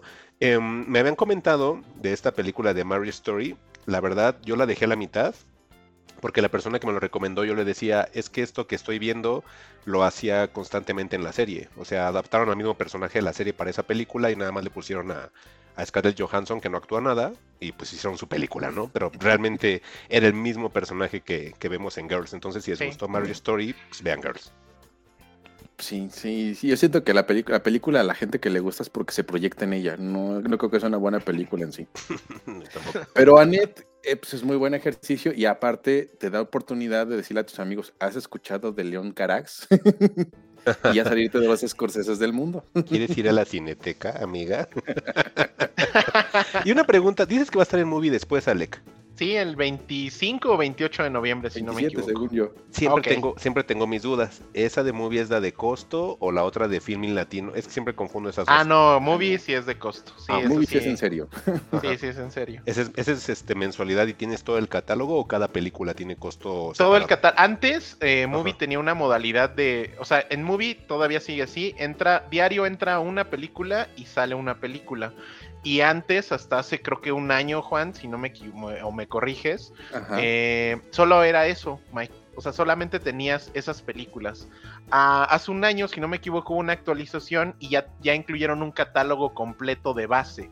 Y adicional a ese catálogo completo de base, sigues teniendo la dinámica de una película que entra y sale todos los días. Ah, ok. Sí. Qué interesante. Sí, aparte está interesante porque ese catálogo base no está así como que las películas y ya, sino te lo manejan como retrospectivas. Entonces te los van alineando por directores o por actores o por Mm. sucesos Ok. y, y puedes encontrar ahí hay cosas interesantes. ¿Por 99 pesos al mes, Alec? ¿O, o ya subió? son, son 99. eh, ahorita hay un paquete que te ofrecen de el año por 600 pesos y tiene una tarifa de estudiantes de 69 pesos. Mm, ok. Sí, Sí. si les interesa eso del cinema, eso, eso es una muy Eso buena sí opción es. porque justamente te están rotando las películas, como bien explicó Alec, y así siempre tienes la oportunidad de, de ver algo distinto. Ah. Y No- tiene catálogos de todo, ¿eh? Ahora, la semana pasada, o bueno, el programa pasado que hablamos de Thirst de Park Chang-wook o de. Changu Park, ¿cómo es, Juan? A ver, corrígenos, por favor. Pero en español. Juan, ¿eh? Pero en español. el señor Park. No, pero es primero el apellido, luego nombre. Es Park Changu. Primero es Bueno, apellido, Park- ¿no? Park es el apellido. Ah, ok. Ok. Eh, esa película de Park Chang-wook, la de Tears, la vi ahí en movie. O sea, sí tienen, o sea, tienen secciones de terror, de nuevo cine, de independiente, de mujeres, de los 60 A veces se hacen ciclos temáticos. La verdad es que la aplicación sí es muy buena si sabes a lo que vas.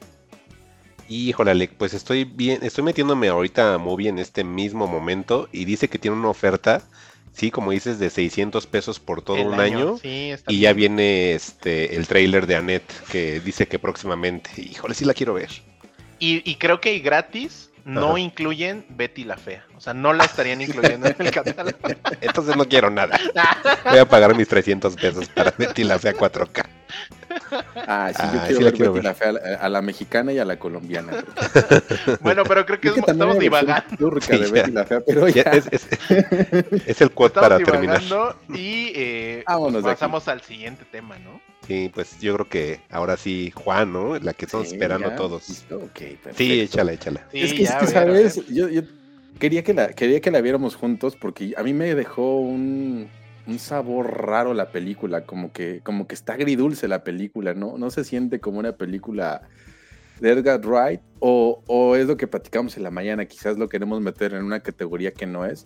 Yo digo que no, al final del día es un actor, es, perdón, un director este, muy de sus temas y como que lo ubicamos como el, director reve- irreverente, ¿no? El, el- el que hace comedias este, entrañables, muy de la mano de la amistad en resolver algún problema extraño como zombies o el fin del mundo, este, o, cofradías este, en- pueblos este, mágicos, como les decimos acá en México, ¿no? Y, creo que Edgar Wright este, ha querido cambiar y ha querido meterse a hacer cosas alejadas de ellas, ¿no? Este, yo creo que en Scott Pilgrim lo logra, pero creo que el material que con el que trabaja, el- la novela gráfica, de, de O'Malley este, le ayuda mucho para poder destacar y él nada más encargarse de, de hacer que la edición, que es su fuerte, y el montaje se vea mucho mejor y brille la película, ¿no? Además de darle ese, ese tono como de, como de videojuego. Y en, y en el caso de, de, Baby Driver, pues sí tenemos este, escenas muy padres, pero pues creo que desde ahí empezamos con un poquito con, con el desencanto de con Edgar Wright, ¿no? Y bueno, ah, por cierto, él acaba de hacer, creo que ya lo había mencionado, Alec, un documental sobre, sobre los Sparks Brothers, los Sparks. Sí. Pues, si pueden verlo, háganlo. Dicen que está mucho sí. mejor que lo que vamos a hablar ahorita. Y, y habrá que ver. Pues Last Night in Soho, este es su más reciente película. Este, esta se, yo creo que la tenían que estrenar el año pasado, ¿no? Este, si no mal sí, recuerdo. El año pasado. Y pues por motivos pandémicos se fue atrasando y creo que pues no va a recuperar la, la inversión que, que, se hicieron en, que hicieron en ella, ¿no? Eh, pues, aquí la trajeron, perdón Juan, como ¿sí? el misterio de Soho, ¿verdad? Sí, el misterio de Soho. Ok. Y yo la tenía confundida, la carrito le decía la, este, Midnight in Soho, Midnight in Soho y así, pero ¿por qué le estoy diciendo Midnight in Soho si es Last Night in Soho? y ya cuando empecé a ver la película, este, la primera parte me recordó mucho a esa película de Woody Allen llamada Midnight in Paris, donde el personaje este, se pierde en, en París y empieza una suerte de viaje en el tiempo y termina este, conviviendo con, con figuras este, y artísticas y importantes de, de, los 20, si no mal recuerdo. Pero bueno, en, en, aquí en Last Night in Soho, este, pues es una suerte de, de un cómic, un coming of age y, y, una película de posesión, que es lo que nos deja ver el tráiler. No quiero entrar en, en, en muchos detalles porque creo que a Alec la tiene pendiente para el fin de semana y quizás sí, a Mike sí, le sí. interese verla, entonces no, no quiero caer en un Omniman mató a todos, ¿no? Exactamente. Por favor, no caigamos en eso. Eh, sin embargo, eh, la, la, película en su primera parte pues retrata un, un Londres, un Soho de los 60 donde todo era música pop y, y una gran influencia de, del Motown, ¿no? El, el jazz, las, los cafés donde te ibas a bailar y te ibas a enamorar y de repente pues podrías conocer a, a un promotor musical y que hiciera brillar tu carrera y, y volverte la, la, siguiente estrella en el firmamento. Y es algo que nos recalca mucho la película con, con ese soundtrack que, que está este, bañado de, de, piezas pues, de Dusty Springfield, de Sadie Shaw, de, de Researchers, eh, de Celia Black. Este, y, y, a, y a raíz, y, y ahí como que nos empieza a contar la historia, ¿no? Básicamente en, la sinopsis, pues es, es, esta niña que se llama Ellie Thorner, que va a irse de, de, su pueblito en Cornwall hacia Londres porque ha obtenido una beca para estudiar en el Instituto de, de Modas de Londres, ¿no? Y, pues su sueño es, ser una diseñadora de modas y la vemos muy emocionada por, por ello, ¿no? A, a, su abuela pues como que le causa un poquito de, de zozobra, pero pues al final la tiene que, que dejar ir. Y a partir de, y, y también nos, nos, narra un poquito de, de, de, que ella ahí tiene como ciertos padecimientos a raíz de, padecimientos mentales a raíz de, de unos traumas de, de infancia, ¿no? Y, y, desde ahí podemos empezar a, a notar cómo, cómo se empieza a desdibujar la, bueno, más que desdibujar, a dividir la, la personalidad de, de Ellie y, y, conforme va pasando la película, Ellie empieza a fantasear con ese mundo de los 60 que, que se va presentando y se va metiendo y a través de sus sueños, este, o es lo que nos da a entender la película, ella empieza a, a meterse en esa historia de los 60 que es ahí, por ejemplo, en el tráiler vemos cómo, cómo se divide y es donde entra la, la parte de, de Anja Taylor Joy, que es esta, esta, esta, este personaje o este mm, ente ser que, que empieza a vivir y nos empieza a mostrar qué es lo que pasaba realmente en Soho en los 60 y algo que empieza a, a atormentar a Ellie.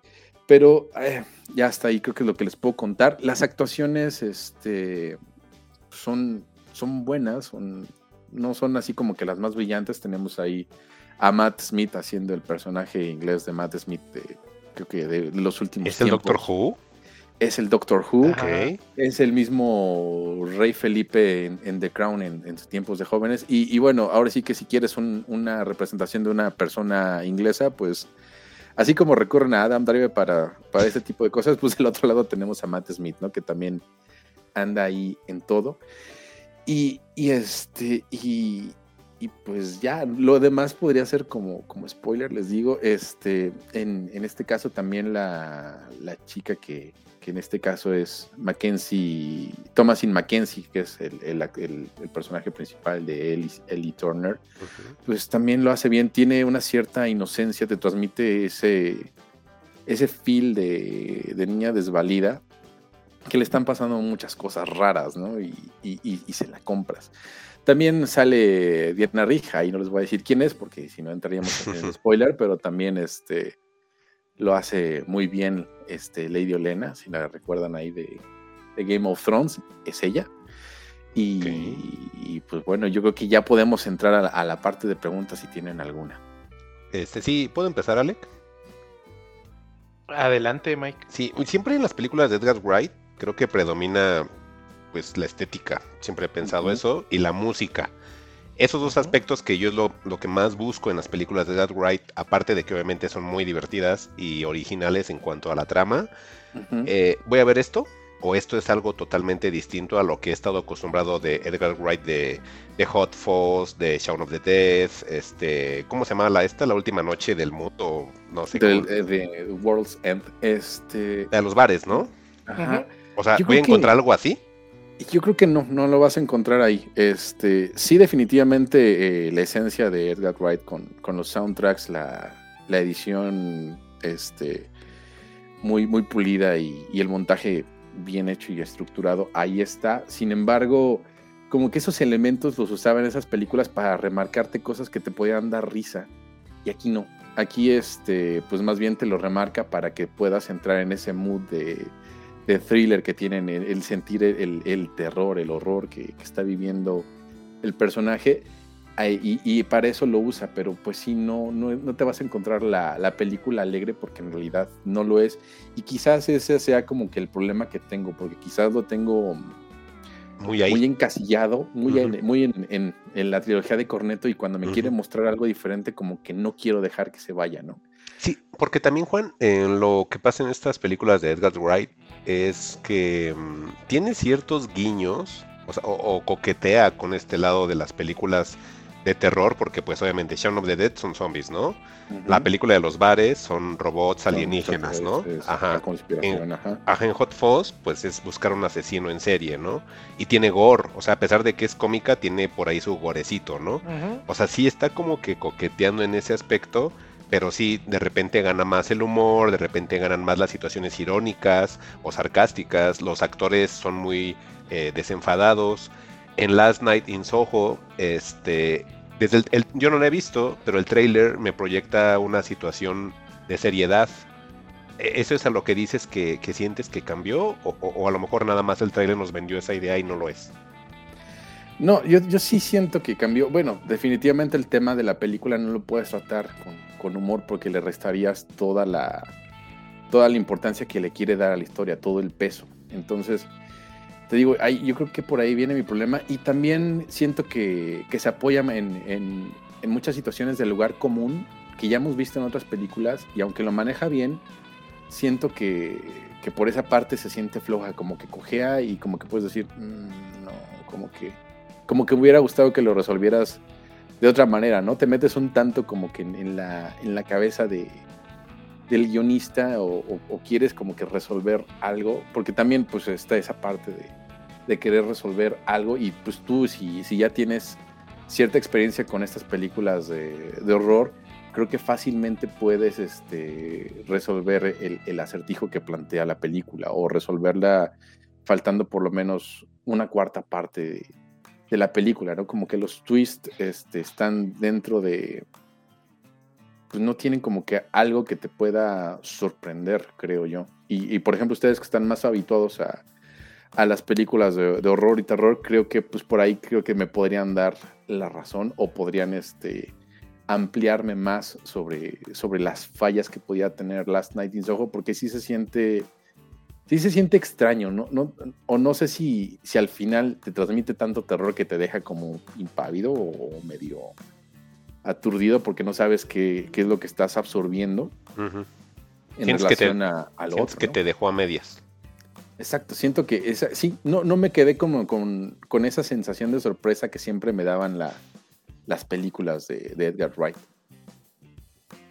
Pues yo, yo creo, o sea, yo a Edgar Wright le tengo mucho cariño a su cine creo que se me hace un director que ha evolucionado, pero que siempre ha hecho dentro de, ese, eh, de esa libertad eh, lo que él quiere.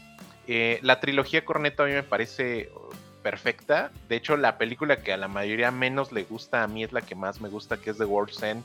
A mí me gusta un montón por el montaje, porque creo que en The World's End se nota el Edgar Wright más maduro para lo que viene después. Y, y, justamente creo que esos montajes, esa evolución, esa edición, esa velocidad se siente en Baby Driver, que como dato curioso, Baby Driver es la película más exitosa que ha tenido el director. Eh, la trilogía Corneto y Scott Pilgrim, si juntas la, taquilla de esas cuatro películas, no suman la taquilla que hizo Baby Driver. Y de hecho, recuerden que el proyecto de Baby Driver 2 aún está en juego, o sea, quieren hacer una secuela porque la película funcionó cuando vi Baby Driver no, no, no fui tan fan de inmediato, justamente como me pasó como con Juan, que yo ya venía de un estilo de cine muy de él. Eh, y eso no lo encontré en Baby Driver, se sentía más comercial. Después de algunas visitas después a la película, pues sí se siente como una película y tiene toda la identidad de una película de Edgar Wright. Se mueve como, como un musical y eso me gustó. Eh, Last Night in Soho la promocionaron y así tal cual fue como la película de terror de Edgar Wright y era el homenaje que él quería hacer al cine Yalo. Y en el primer tráiler, eh, recuerdo que lo compartí con ustedes y yo les dije, miren, es que sí se nota como esa esencia, ¿no? Como, como del Yalo, por los colores que está utilizando, la iluminación, la estética, se sentía así. Eh, también he escuchado que la película no es muy buena y como dice Juan, que el misterio lo resuelves tú mucho antes de que la película se acabe y que sabes lo que va a pasar o sabes cómo va a terminar y la película solamente termina por confirmarte lo que tú ya sabías. Yo creo, y este sí lo, lo, podríamos considerar quizá como un, un traspié de, Edgar Wright al, al, ingresarse a un género que no conoce, pero creo que siempre voy a agradecer a un director que se mueve en distintas cosas, que hace documentales, que hizo cine de terror y que no sé cuál vaya a ser su nuevo proyecto, pero creo que siempre hay la intención de, Edgar Wright, ahí está, y creo que su sello ahí está, y seguramente, quizá no en la primera vista, pero seguramente esta tiene toda la, huella de un producto de Edgar Wright, y pues ojalá esté buena, la verdad es que la reseña de Juan me parece muy prudente porque no queremos arruinarle, incluido a nosotros, eh, la película, y, y pues bueno, en general Juan, y es lo que yo con eso quiero cerrar, ¿la recomiendas para ir a ver en cine o nos esperamos a verla en alguna plataforma? No, definitivamente decide, este, porque sí, este, el soundtrack vale mucho la pena para escucharlo como debe de ser en, el cine y, todo el todo el color que, puede llegar a manejar en, su paleta Edgar Wright. La recomiendo ver en el cine y les recomendaría que la vieran este fin de semana porque la taquilla ha estado muy floja. Creo que no va a recuperar lo que se invirtió y este y también por como se están cayendo estrenos ahora sí que semana tras semana, tras, ahora sí que querer recuperar un poquito el, lo que se ha perdido con, estos tiempos pandémicos, yo creo que no aguanta más allá de, del miércoles de la próxima semana, entonces si van a... Sí, además porque vienen los Eternos, ¿no, Juan? Y yo creo que van a esas pantallas, las van a querer ocupar para los Eternos. Y Ghostbusters, Ghostbusters. Sí, sobre todo Ghostbusters. Eternals no trae. Fíjate que estaba escuchando que Eternals es, creo que de la primera película que, que en Rotten Tomatoes califican como podrida, ¿eh? Entonces no sé qué tan qué tanto la gente esté este, entusiasmada con ir a ver Eternals, pero por, por Ghostbusters. Yo creo que ya tiene un público cautivo. Sí, no, ya, la gente que compra muñequitos, los señores que van ahí al rock show. Las señoras también ahí. Las señoras que van al rock show ya tienen su boleto. Ya, ya se disfrazaron de Salma Hayek, ¿no? sí, no. Es que mm, puedo nada más hacer un último apunte de lo que decían de Baby Driver y de relación a esta de Last Night in Soho. Según yo, antes de Last Night in Soho es esta de Baby Driver o hay alguna intermedia. No. Bueno, está el documental de los Sparks. Pero nada más. Pero nada más, no hay ninguna película intermedia entre Es que Baby Driver, cuando la vi en su momento, a diferencia de Alec, a mí me gustó mucho. Creo que la vimos juntos, ¿no, Juan? No me acuerdo sí, de pues, hecho la vimos juntos. Ajá. Me gustó mucho por la música, porque viene de Dam y todo ese rollo, ¿no? Entonces, a mí una película que venga de Dam, que normalmente no sucede, que viene, viene T-Rex y todo ese, o Blur, ¿no? Entonces, a mí me gusta mucho. Pero sí sentía que la película, mm, no de encargo, pero sí se sentía una película gringa. Y creo que de ahí viene el, el, motivo por el cual sea de las películas, como dice Alec, que tiene como más este recaudación. Y pues aparte tiene a Kevin Spacey, tiene a Jamie Foxx, que Jamie Foxx en ese entonces pues está en los cuernos de la luna. No sé si en ese momento estaba ya como en su onda de película de Tarantino, pero pues según yo Jamie Foxx ya salió con su película horrible siendo Electro, o sea, ya era una persona como, como mediática. Entonces creo yo que por eso es que la película tenía mucho, este, en cuanto a las arcas se refiere del señor Edgar Wright, pero sí se sentía que es una película muy distinto, como decía Alec, de la trilogía de Corneto. A mí sí me gustó, sin embargo, por la manera en la que está construida la película, yo sinceramente no la he vuelto a ver. Yo creo que si la vuelvo a ver no me va a gustar ya, porque es una película tan impresionante, o así me pareció a mí la primera vez que la vi, que a lo mejor no la puedo volver a ver. Y esta película de Last Night in Soho, yo creo que me va a suceder algo parecido, pero a lo mejor ya no voy con la expectativa tan alta por los comentarios de Juan, no malos, pero lo que yo estaba tratando de encontrar en una nueva película de Edgar Wright parece ser que tampoco lo voy a encontrar en Last Night in Soho. Entonces, yo sí, sinceramente, no creo verla en el cine. A lo mejor yo sí me espero este, a que salga en alguna plataforma que yo creo que también HBO, ¿no, Alec? ¿O dónde será esto? Este, Sony. No, sí, es Star, yo creo, ¿no? Es Sony, yo creo que va a acabar esto en Star Plus. ¿O Netflix? O Netflix, a lo mejor. Sí, ah, no creo que. Por su deal. Sí, sí, sí, sí. Sí, no, yo, creo, que, va para... para allá. Sí, porque... De hecho, creo que me emociona más a Net, por lo que comentan. y, yo sé que es algo totalmente distinto, pero sí, no sé, extraño mucho ver películas exageradas y divertidas de Edgar Wright.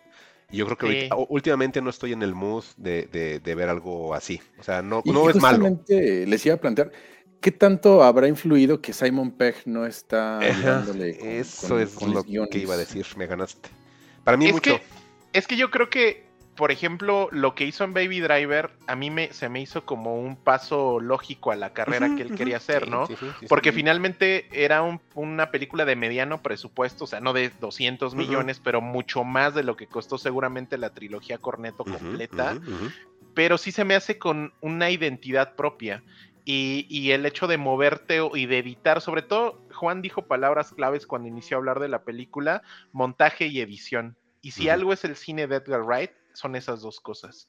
Y creo que Baby Driver resume perfecto eh, la carrera de Edgar Wright hasta ese momento. Y la verdad es que creo que sí le voy a dar una oportunidad a Last Night in Soho, obviamente con las expectativas de que quizá no es la gran obra de terror como muchos pensaban, viendo que la mayoría de las películas de Edgar Wright son muy buenas. Entonces esta quizá no sea mala, pero justamente por quien viene, quizá esperábamos otra cosa, ¿no? Sí, y ya el dato para cerrar, pues esta fue la última película de, Diana Rigg. Ok. Terminó de grabar y falleció. Ok. ella, ella salía en las películas de Bond, ¿verdad? Sí, sí, pues era una. Era una. Era modelo, ¿no? Es que tiene un tiene como una forma de llamarse, ¿no? Pero sí, era una modelo muy este, atractiva de, los 60 Sí, sí, tenía. Em, vi el, en Twitter que anunciaron su fallecimiento, pero sí cuando la vi decía, este, participó en y decía Last Night in Soho, y yo así de, ¿de qué papel habrá hecho, no? Pero sí te ponían, la podrás recordar en, y te ponían imágenes de, películas de James Bond, y dije, ah, ya sé quién es. Entonces sí actuó en esta, y pues sí, desafortunadamente ya falleció, ¿no? Pues sí. Pues sí, pues qué cosas. Pues entonces cerramos esto, ¿no? Sí, ya, ya podemos este, ir tranquilas con las Night in Soho. Véanla en el cine si tienen oportunidad. Sí, voy a ver. no, pues, procuren verla en, su pantalla con las luces apagadas para que. Ah, por, lo, por sí, por la forma en la que está grabada, ¿verdad? Sí se ve muy de, muy de, tienes que verla forzosamente en un lugar oscuro. Sí, sí para Corazón, corazón te quería llevar a Alec a verla al cine, ¿verdad? Está bien, pues, ¿qué onda, Alec? ¿Te avientas o me aviento? A ver, dale, Mike. Sí, porque ustedes tienen la, una, este, como medio compartida, ¿no? Entonces va. Bueno, pues, em, ya que terminó el, maratón de Halloween, pues algunas películas les comentaba que las veía con mi hija. Ya mi hija ya, ya no es un bebé, ya tiene 11 años. Entonces ya empieza a ver contenido ella misma y hasta ella es la que a veces recomienda cosas que, que veamos, ¿no? Por ahí tenemos atorada una serie llamada Villanos de Cartoon Network que empezamos a ver un par de episodios, no la veo como tan de niños, no porque haya contenido así extraño, sino por la forma en la que está creada, tiene un guion, eh, los personajes tienen personalidad muy bien creada, o sea, mm, tienen cosas que, que dices, voy a ver una película del MCU y no actúan así como esos, esos caricaturas, ¿no? O sea, sí está muy bien creada, pero ya, cuando termine de verse las traigo. Pero antes estuvimos viendo una serie llamada Los sustos ocultos de Frankelda. A lo mejor el título no suena a nada, y la verdad a mí tampoco me sonaba para nada, pero afortunadamente les vengo a comentar que es una gran recomendación que les puedo traer en esta ocasión.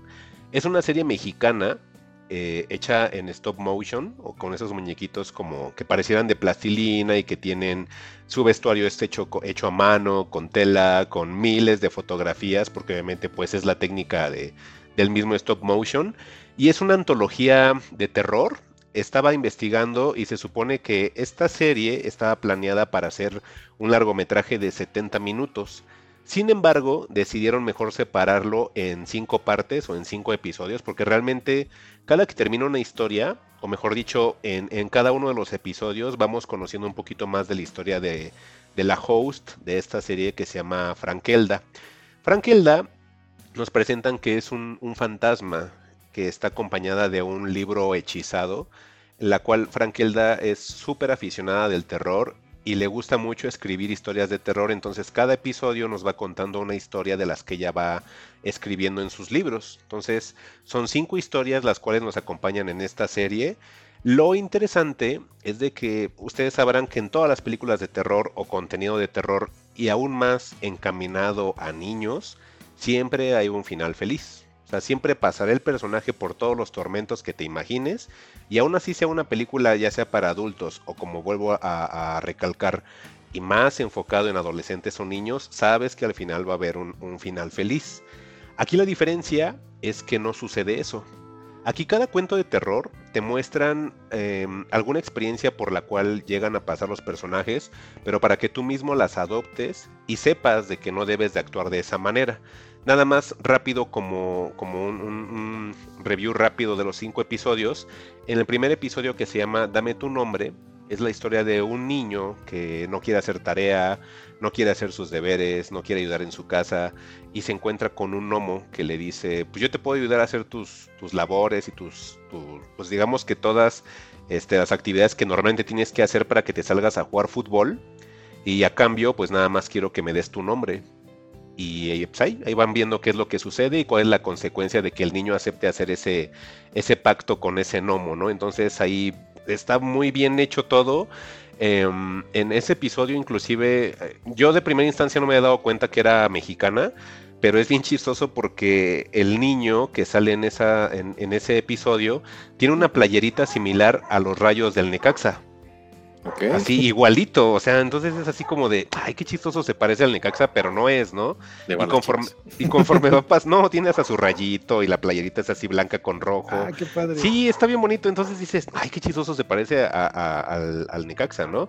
Y cuando termina el episodio, cada que terminan todos los episodios, te ponen un detrás de cámaras de cómo van haciendo cada episodio, de cómo van dibujando los bocetos, cómo es que están armando los escenarios, las fotos que van tomando, cómo arman las marionetas, o sea, todos los episodios, quédense al final de todos los episodios, son episodios muy cortos, son cinco episodios de 15 minutos cada uno, pero al final de cada episodio te muestran un, detrás de escenas y, y, te ponen pues cómo fueron creando cada uno.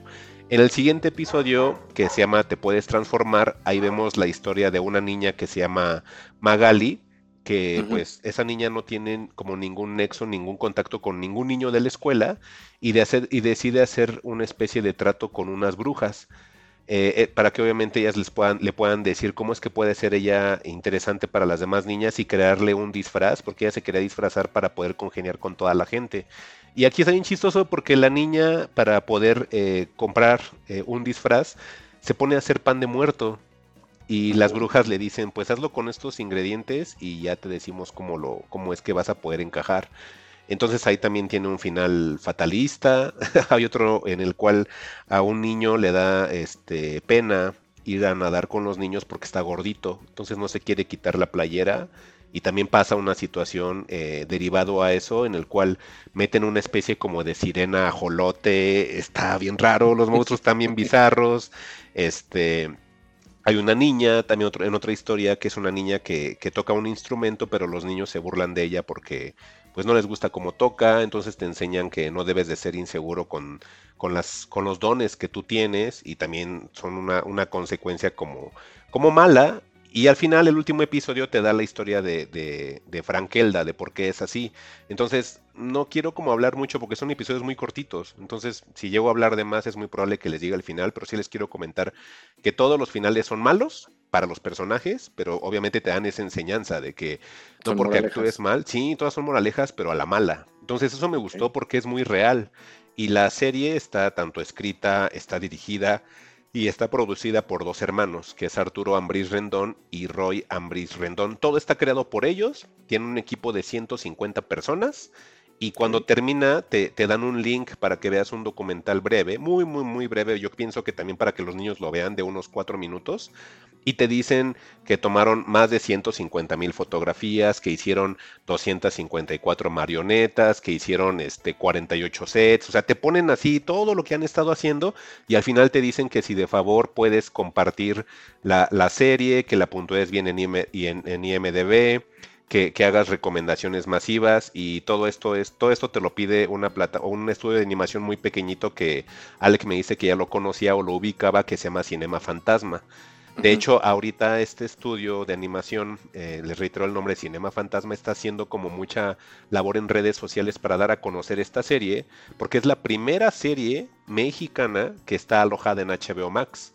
Quisieron hacer un intento en Cartoon Network, pero cuando se hicieron esos cambios entre que contenido de cartoon estaba en Netflix y que luego iba a llevar a HBO y que siempre sí, que luego no, y al final sí llegó, y luego ya llegó como exclusivo de, de, de Cartoon Network a HBO, ajá, entonces ya es cuando por fin pudieron liberar la serie, pero la serie la tenían enlatada desde el año pasado, igual por situación de pandemia. Entonces ahora que ya está, apenas el fin de semana pasado se, se estrenó, entonces sí le sugeriría a toda la gente que tienen niños, o aunque no los tengan, yo creo que es una serie muy recomendable, muy buena, este, está hermosa, o sea, la verdad, la forma en la que están creados los personajes, los monstruos, los monstruos están increíbles porque los monstruos son grotescos, tienen tintes muy mexicanos, eh, el, escenario en el cual se mueven todos los personajes es bastante mexicano. Entonces, la gente que a lo mejor está escuchando ahorita el episodio de Fugitivos y que no sea de México, Créanme que les puedo decir que pueden entrar sin miedo a conocer realmente algo que sí puedo decir que es parte de la cultura nuestra. Entonces sí es algo que sí hasta les podría tratar de presumir, que a lo mejor estoy haciendo caravana con sombrero ajeno, pero realmente sí es una, eh, una, una, obra digna de ver eh, y muy breve, les digo, son cinco capítulos de, de 15 minutos, está excelente la serie y pues en un fin de semana se la pueden echar y yo creo que hasta en familia para poder platicar cada uno de los episodios, porque yo creo que alguna de las cinco historias se van a identificar. Y, más el último, que es la que cierra todo el, escenario de, de, Frankelda. Termina la serie, queda abierta. Eh, estuve investigando la única manera en la cual haya una segunda temporada es que esto tenga ruido en redes y que tenga ruido en todos los sitios que hablen de series y es la única manera. Hasta el mismo estudio de Cinema Fantasma te dice, oye, ayúdanos porque si sí te gustó, casi es como dice Alec de, este, si, si, te gusta Dune, páganos y páganos. Aquí en, lugar, aquí en lugar de eso es, si te gustó los sustos ocultos de Frankelda, pues dilo en todas partes y apóyanos sí. por esa parte, sí, porque es la única manera en la cual este HBO nos va a dar chance de, de, hacer una segunda temporada. Y créanme que desde que ven todo el behind the scenes de cada que termina un episodio, si dices, híjole, sí, que sí les vaya bien, porque sí se ve que es una mega friega, ¿eh? en serio, están bien recomendable. Pues qué, qué, bonito, Mike. La verdad es que hoy nos trajiste cosas que te gustan mucho. Sí. Y que bueno, eh, creo que el, el trabajo eh, de, de, esta empresa es notorio. Eh, yo ya había visto el tráiler, digo, la verdad es que justo no, no estoy como en el demográfico, uh -huh. pero ya había visto el tráiler de esta serie y se ve increíble. O sea, definitivamente para los que eh, que son amantes de esto, de esta arte que es el stop motion y que por ahí el estudio más importante, según yo o creo yo, del mundo para esto y los expertos son Laika, que cada película que saca Laika para mí es, es un viaje increíble eh, y la verdad es que la técnica, el arte, el diseño de producción de, de esta serie mexicana, 100% mexicana y únicamente comprada y distribuida por HBO Max, se ve increíble y definitivamente vale mucho la pena. Y aquí sí comparto, como dice Mike, creo que este es el tipo de, publicidad y de compartir que sí vale la pena y que sí tiene sentido. Porque si la, serie se queda en el olvido de inmediato, pues HBO Max no va a regresar un deal eh, a este estudio para una segunda temporada. Creo que sí es buena idea haberse acercado al público infantil como, digamos, como un target inicial y creo que eh, estéticamente está bellísimo y qué bonito traer proyectos así y qué bonito que, que así sí vale la pena que este tipo de empresas lleguen a Latinoamérica y a México porque sí se involucran en proyectos que de otra forma quedarían olvidados para siempre, ¿no? Sí, hay algo, Ale, que dijiste hace rato con, con Annette, de que dices que el, director te desafía y que te guste eso.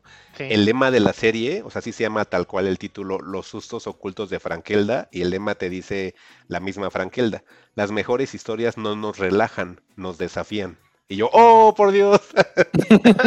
sí, no, sí, me gustó un buen, está bien bueno. Sí, denle una chance si tienen HBO, en serio, dura un poquito, vean un capítulo. Si no les gusta, ya no la vean, pero estoy seguro que. Ahí véanla, por favor. Se, van a enganchar. Sí, sí, véanla. Horas y horas a cosas que no valen la pena. Aquí nada más. Estamos hablando de que son 15 minutos por 5 episodios. Estamos, o sea, es una hora 15 minutos que le puedes dedicar sin problema. Y que seguro, eh, o sea, seguro, no sé si en el detrás de cámaras o no venga Mike, pero por lo menos de nuevo, teniendo referencia a Laika, si supieran el trabajo que conllevan esos 15 eh, minutos grabados. Ese behind, ese behind the scenes debe ser muy valioso para que te puedas dar cuenta de todo lo que conlleva. Y aparte, este, interesar a los niños, porque ahora sí que un stop motion ya en estas épocas no hay. lo puede hacer cualquiera. Ahora sí que si de repente tu hija quiere jugar con unos praise móviles y con su celular a empezar a hacer un stop motion, lo puede hacer y le puede generar un interés para hacer algo después más grande o distinto y, o, incluso pues quién sabe, a lo mejor hasta tenemos ahí más niños interesados y después buscando trabajo en, el estudio, ¿no? Fíjate que, que, que sí apreció ella como el esfuerzo que hicieron eh, generarle interés por hacer algo, Juan, creo que no, porque el momento de que ve que nada más en una pequeña escena eran más de mil fotos, creo que se le quitó las ganas, pero sí le dio así como hasta que le interesó más, porque ya cuando veía los demás episodios, era así de, ay, ¿cómo va a salir aquí? ¿Cómo hicieron este, este monstruo? ¿O cómo hicieron esta parte?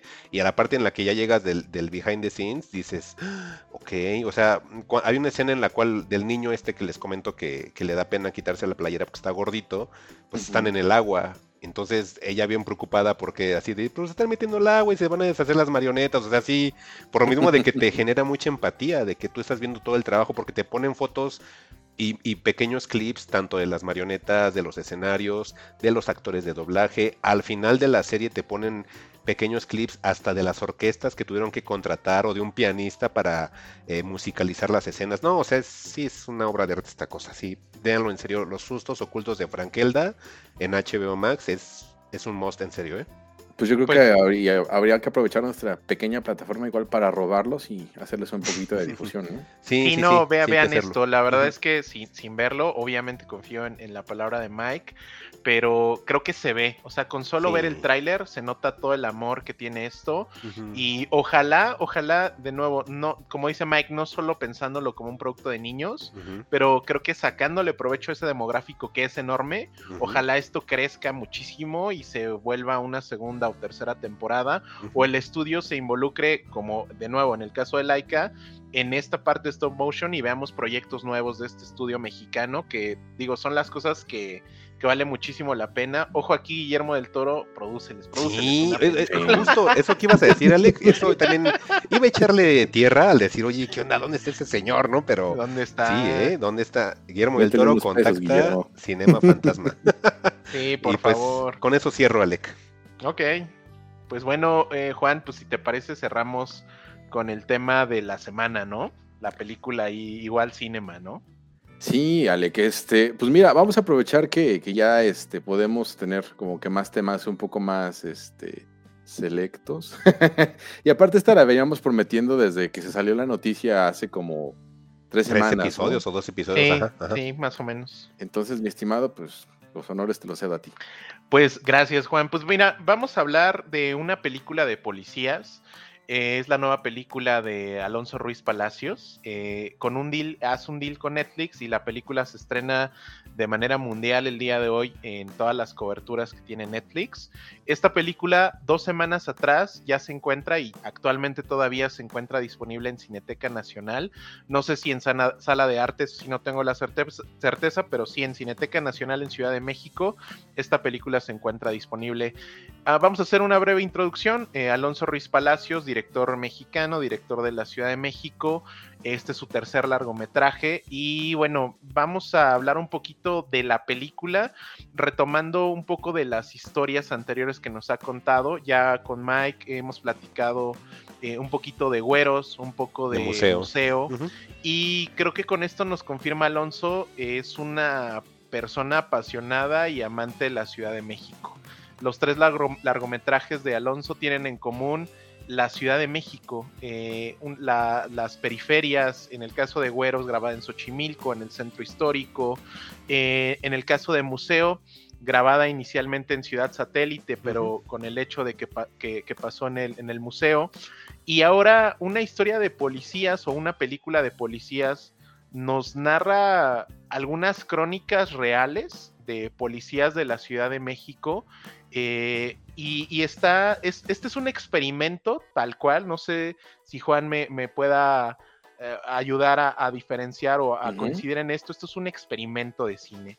Este es una especie de falso documental, una especie de documental real, una especie de entrevistas y crónica de cómo, qué, qué significa ser policía en la Ciudad de México en todos los sentidos, no solo de formación académica, formación de derechos humanos, formación de primeros auxilios, sino también la impresión o la imagen que actualmente tiene un policía, por lo menos en la Ciudad de México, ante la ciudadanía de inseguridad, de que los policías no te, el, el tener una patrulla cerca quizá en la noche te provoque más miedo que seguridad. La película habla sobre eso, sobre el sentir, qué, qué significa ser un policía actualmente y se ve a través de todos los espejos. En general creo que la película es un experimento que funciona. Para mí esta película cierra una etapa de Alonso Ruiz Palacios. En esta película lo siento más maduro que nunca, con las ideas muy aterrizadas, con experimentos que, que hacía o que hizo brevemente en Güeros. No sé si recuerdan que en Güeros de repente rompe la película y rompe la cuarta pared porque se cae la película y anuncian que están grabando y la producción. Todos estos experimentos que Alonso venía haciendo eh, en Güeros, la, madurez visual que se, le, que se presenta en Museo, que es una de las películas mejor logradas visualmente de, Alonso, ahora creo que convergen todas aquí y, y hacen que este experimento que pudiera parecer extraño, porque tienes tomas con cámara a mano, tienes tomas en entrevistas, tienes, tienes imágenes grabadas de un celular y colapsas todo eso, pareciera un experimento que no tiene como cohesión o no tiene mucho sentido. Sin embargo, la edición de la misma película la hace una muy entretenida y dos, al final estás viendo una imagen completa de la idea que quiere llevar Alonso. Entonces, Juan, ahora sí. Sí, es que sí me recordó varias cosas. Este. Hay. eh, es que hay una película del Quijote, si no mal recuerdo, que es de. El que dirigió el ciudadano Kane, De Orson Welles. Orson Welles. Donde igual de repente estás viendo al Quijote y, y te, jue- te la voltean, ¿no? Y de repente ves al director y ves las- a las cámaras y, y este, y, y también este, este juego de realidades que, que- que trae este experimento, esta película, igual también me recordó mucho a, a Monty Python y de Holy, de Holy Grail, que también pasa algo similar, nada más que ahí con tintes más cómicos, ¿no? Ahí se los lleva la policía, de- del medievo a, la- a la comisaría, ¿no? Y, y también el, el documental que hablamos hace poquito de Dick Johnson is Dead de, de Kristen Johnson también es, es, siento que se puede sumar a este, este ejercicio de jugar con la realidad, ¿no? De mostrarte este, todas las dimensiones que pueda tener una obra.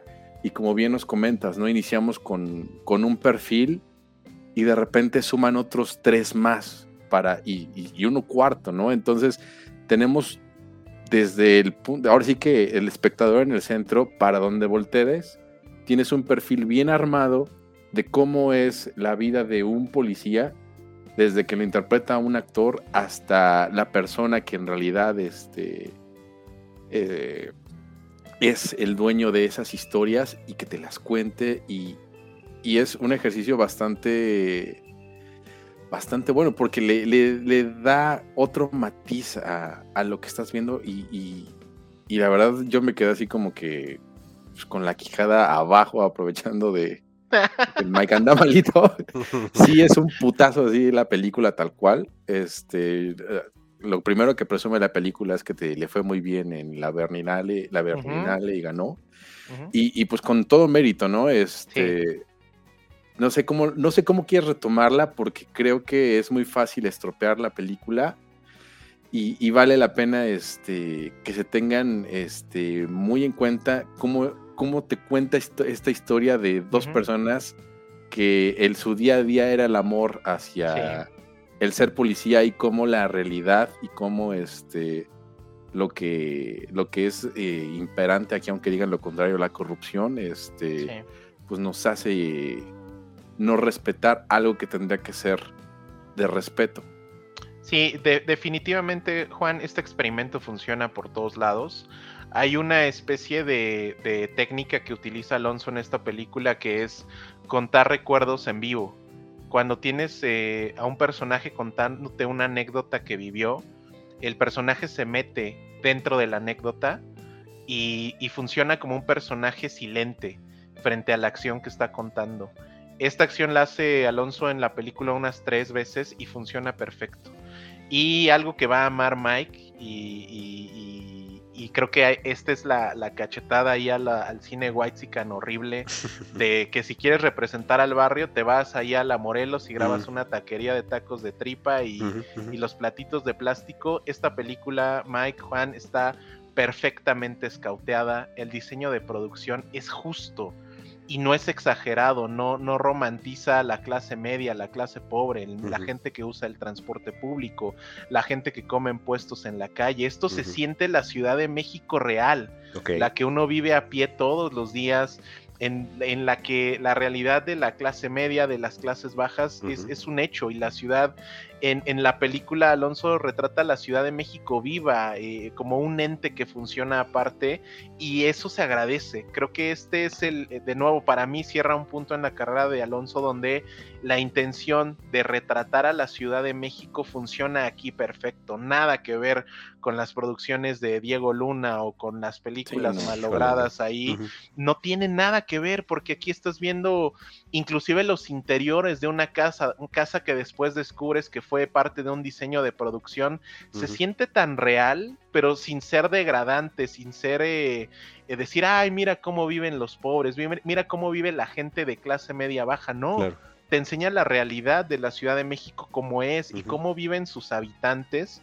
Y creo que eso se agradece porque la película se siente y la misma Ciudad de México, si, si, si Juan no me, no me corrige, se siente como un personaje aparte como un personaje que, funciona como un ser vivo y creo que además de las grandes actuaciones que tiene de estas dos personas que interpretan a policías, eh, el, retrato de la Ciudad de México es perfecto y creo que es un gran homenaje a la Ciudad de México. Y, sabes que, o sea, la Ciudad de México así tal cual la, vives como, como el ente que es, porque justamente hablamos de, de la romantización y no, aquí la ciudad es lo que es, incluso este, pues hace un, retrato perfecto de, la policía, em, si me lo permites, Alec.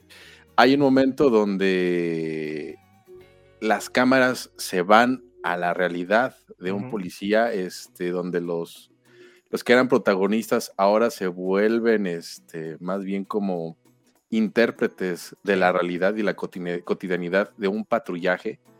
Y este, incluso también vemos este, la vida de las academias de policía, esa academia de policía en, Ciudad Nezahualcóyotl, este, las carencias que tienen, que, que, a lo mejor son historias que ya sabemos, porque pues son, son muy, pues lamentablemente no, no se esconden, ¿no? Ahí, ahí todo el mundo sabe que, que el policía es el peor pagado y que pues en realidad Casi pagan la todo ellos. corrupción y, la, mordida este, es para que ellos puedan completar su sueldo y al mismo tiempo pagarle al mando, para Al que te puedan dar una mejor pistola, para que puedas tener un mejor chaleco y te puedas proteger. Sí. para que puedas, este, pues igual también corromperte, ¿no? Porque llega un momento que ellos también platican que para compartir patrulla, pues le tienen que pagar a alguien, ¿no? Ujú. Este, y, y lo ves todo igual desde, desde la perspectiva de un policía real. Y ves este, cómo quieren justificarse, pero al mismo tiempo tienen ese mismo desencanto que no pueden ocultar. Y me quedo mucho con esa, con esa última toma, porque ellos este, dentro de la academia tienen un ejercicio de, de decisión. Tienen que de repente hacer, hacer un brinco a- desde una plataforma de... Pero sin spoilers, Juan, ¿eh? Nada que la última escena, ¿cómo crees? El policía mató a todos, ¿no? Ah, Este, que, y ahí la voy a dejar para no, no arruinarles, pero sí es muy significativa y es este, y, y resume muy bien. A mí eso me encanta de las películas, que puedas resumir la película en una toma Sí, y puedas explicarlo todo con una toma, sí. que es lo que hace al final este Alonso, se me hizo hermoso. Y, y la verdad, hasta, y, y desolador, porque pues es la realidad Sí. de un policía. Es que Sí. también, ¿sabes? Esas películas en las cuales, como dicen ustedes, que retratan la Ciudad de México como lo que de verdad es, Sí. siendo sinceros, por ejemplo, vemos todas las películas del White Sican Cinematic Universe. Todas pareciera que inclusive son grabadas en el mismo lugar. Son lugares Las parcos. cuadras, ¿no? Ajá, son lugares parcos, la misma calle de la colonia Roma, en los mismos lugares de Santa Fe, los mismos lugares o restaurantes de, de Polanco.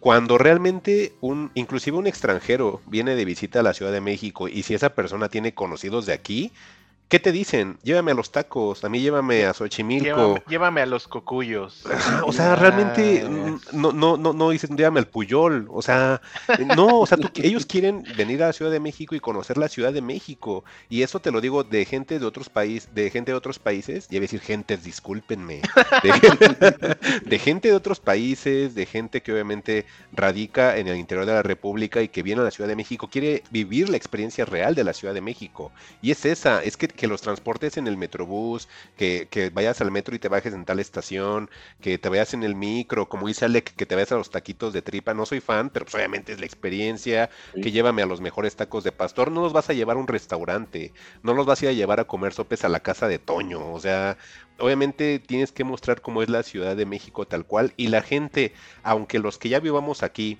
o a la gente que esté desencantada, como dice Juan, a lo mejor de cómo está organizada o desorganizada la ciudad, aún así la gente que, que, que, que experimenta ese tipo de, de- de actividades se van encantados y regresan o unos hasta se quedan a vivir, ¿no?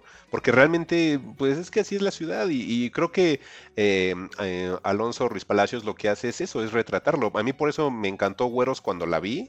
Sí. Museo también a pesar de, de que sale Gael, este, la película es muy buena y cuando salen las partes de satélite dije, oye, yo conozco ahí Sí. desde niño, entonces Sí. eso es lo que a mí me gusta, que, que cuando lo ves dices, ah, mira, es que eso es ahí. O sea, yo desde el tráiler que vi de esta película de, de una película de policías, yo les comentaba a ustedes en ese episodio cuando hablamos del tráiler, me gusta porque se ve que está por ahí Bellas Artes, que está Zócalo, que está Central, o sea, eso es lo que a mí me gusta, o sea, que pareciera que sí es la colonia, este, la obrera, ¿no? No la Roma, entonces dices, sí, pues es lo que quiero ver, ¿no? Eso es un Sí. acierto, creo. Sí, o sea, y definitivo creo que de mi lado ya para cerrar comentarios de esta película, creo que retrata una realidad muy grande de la, de la Ciudad de México actual, que es el desprecio hacia la policía y la policía el desprecio que tiene muchas veces por el ciudadano. Entonces, eh, yo me quedo con una escena, igual no, no va a ser un Omniman mata a todos, que para mí resume la película perfecto y que te, te dice qué tan, qué tan importante es el diseño de producción, el conocimiento y el vivir en la ciudad que estás retratando. Hay una escena donde el típico caso de la vecina es- o el vecino escandaloso que tiene la fiesta y el vecino de a un lado le llama a la policía, llega la policía y le dice a esta chava, oiga, este, pues bájele. Y la chava le dice, oiga, poli, poli, no policía, no, Sí, oiga, no poli, pues, pues yo también trabajo, estoy cansado, estamos aquí cotorreando. Y del balcón le avientan una chela a la, a la patrulla. Ese desprecio en decir, pinche policía, vete de aquí. Y la poli lo que hace pues es no inmutarse porque ya están acostumbrados a eso y lo que hacen es decir, ya poli, pues ya, aquí le va una Sor Juanita y ahí está el vecino chismoso y se dan la mano y ahí pasan en la Sor Juana y el vecino, la, la vecina le mienta la madre al vecino por decirle y le dice pinche chismoso y se mete a su casa y la poli seguro se va a cenar con esos 200 pesos. Eso, para bien o para mal, es parte de la Ciudad de México y en esta película está retratado perfecto. Ok. Sí. ¿Y a ti, Juan, una escena que te haya gustado? Pues esa que les comenté de. El final. de- Otra que no sea el final, Juan. A ver, te Mira, damos de tiempo hecho, para la, pensar. de hecho, la película este, inicia eh, y sientes miedo por el policía. Sí, gran inicio, ¿eh? Gran inicio. Este, lo- le están llamando y están radiándose, ¿no? Y muévete para acá y ahí va la policía, y va la policía va sola, ¿no? Y, y, y aparte también O sea, es una Pues chica. policía- lo- es una policía, es, es una gordita chaparrita policía, la policía típica, ¿no? Ajá. Este, y, y también es algo que dices, bueno, es que cuántos policías corpulentos tenemos, no todos No, son pues no, todos son de mi estatura o más chaparros, 60, todos flacos o todos gordos, o gorditos de unos 60. este, que, que no se pueden defender en caso de que si, de repente alguien se les amontona, pues están ahí en peligro, ¿no? Ujú.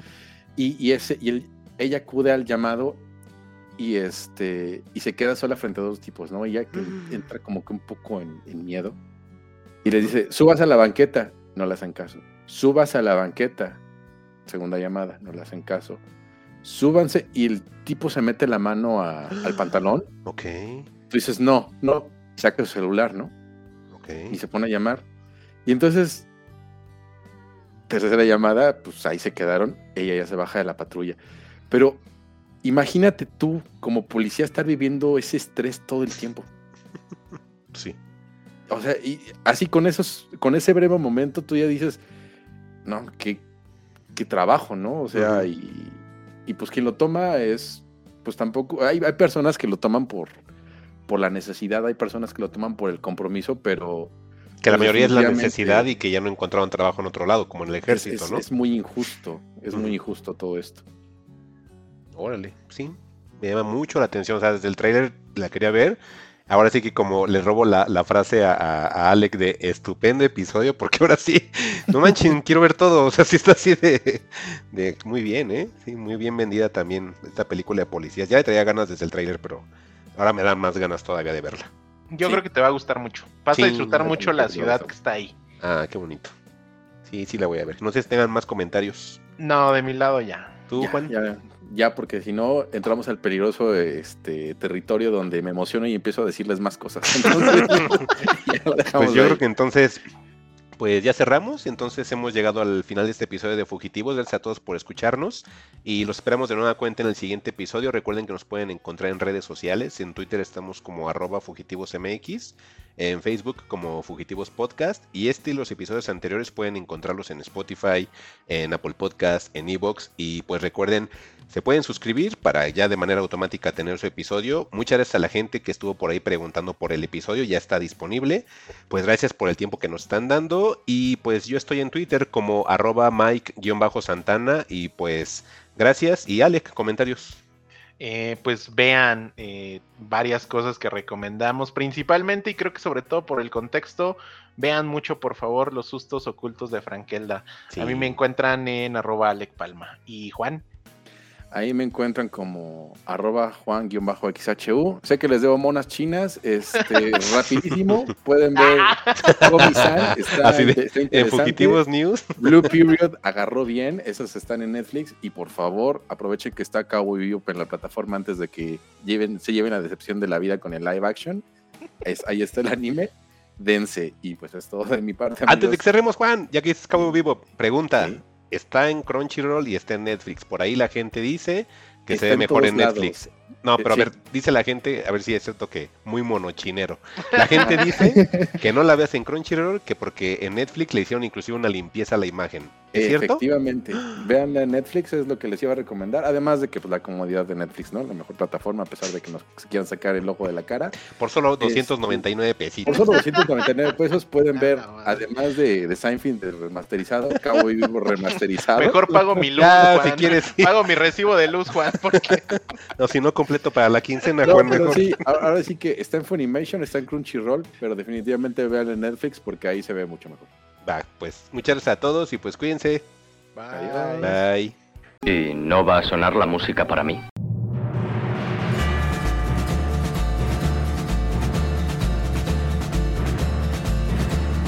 Sé parte de los fugitivos en Twitter como arroba fugitivosmx o si prefieres arroba juan-xhu, arroba Alec Palma y arroba Mike-santana.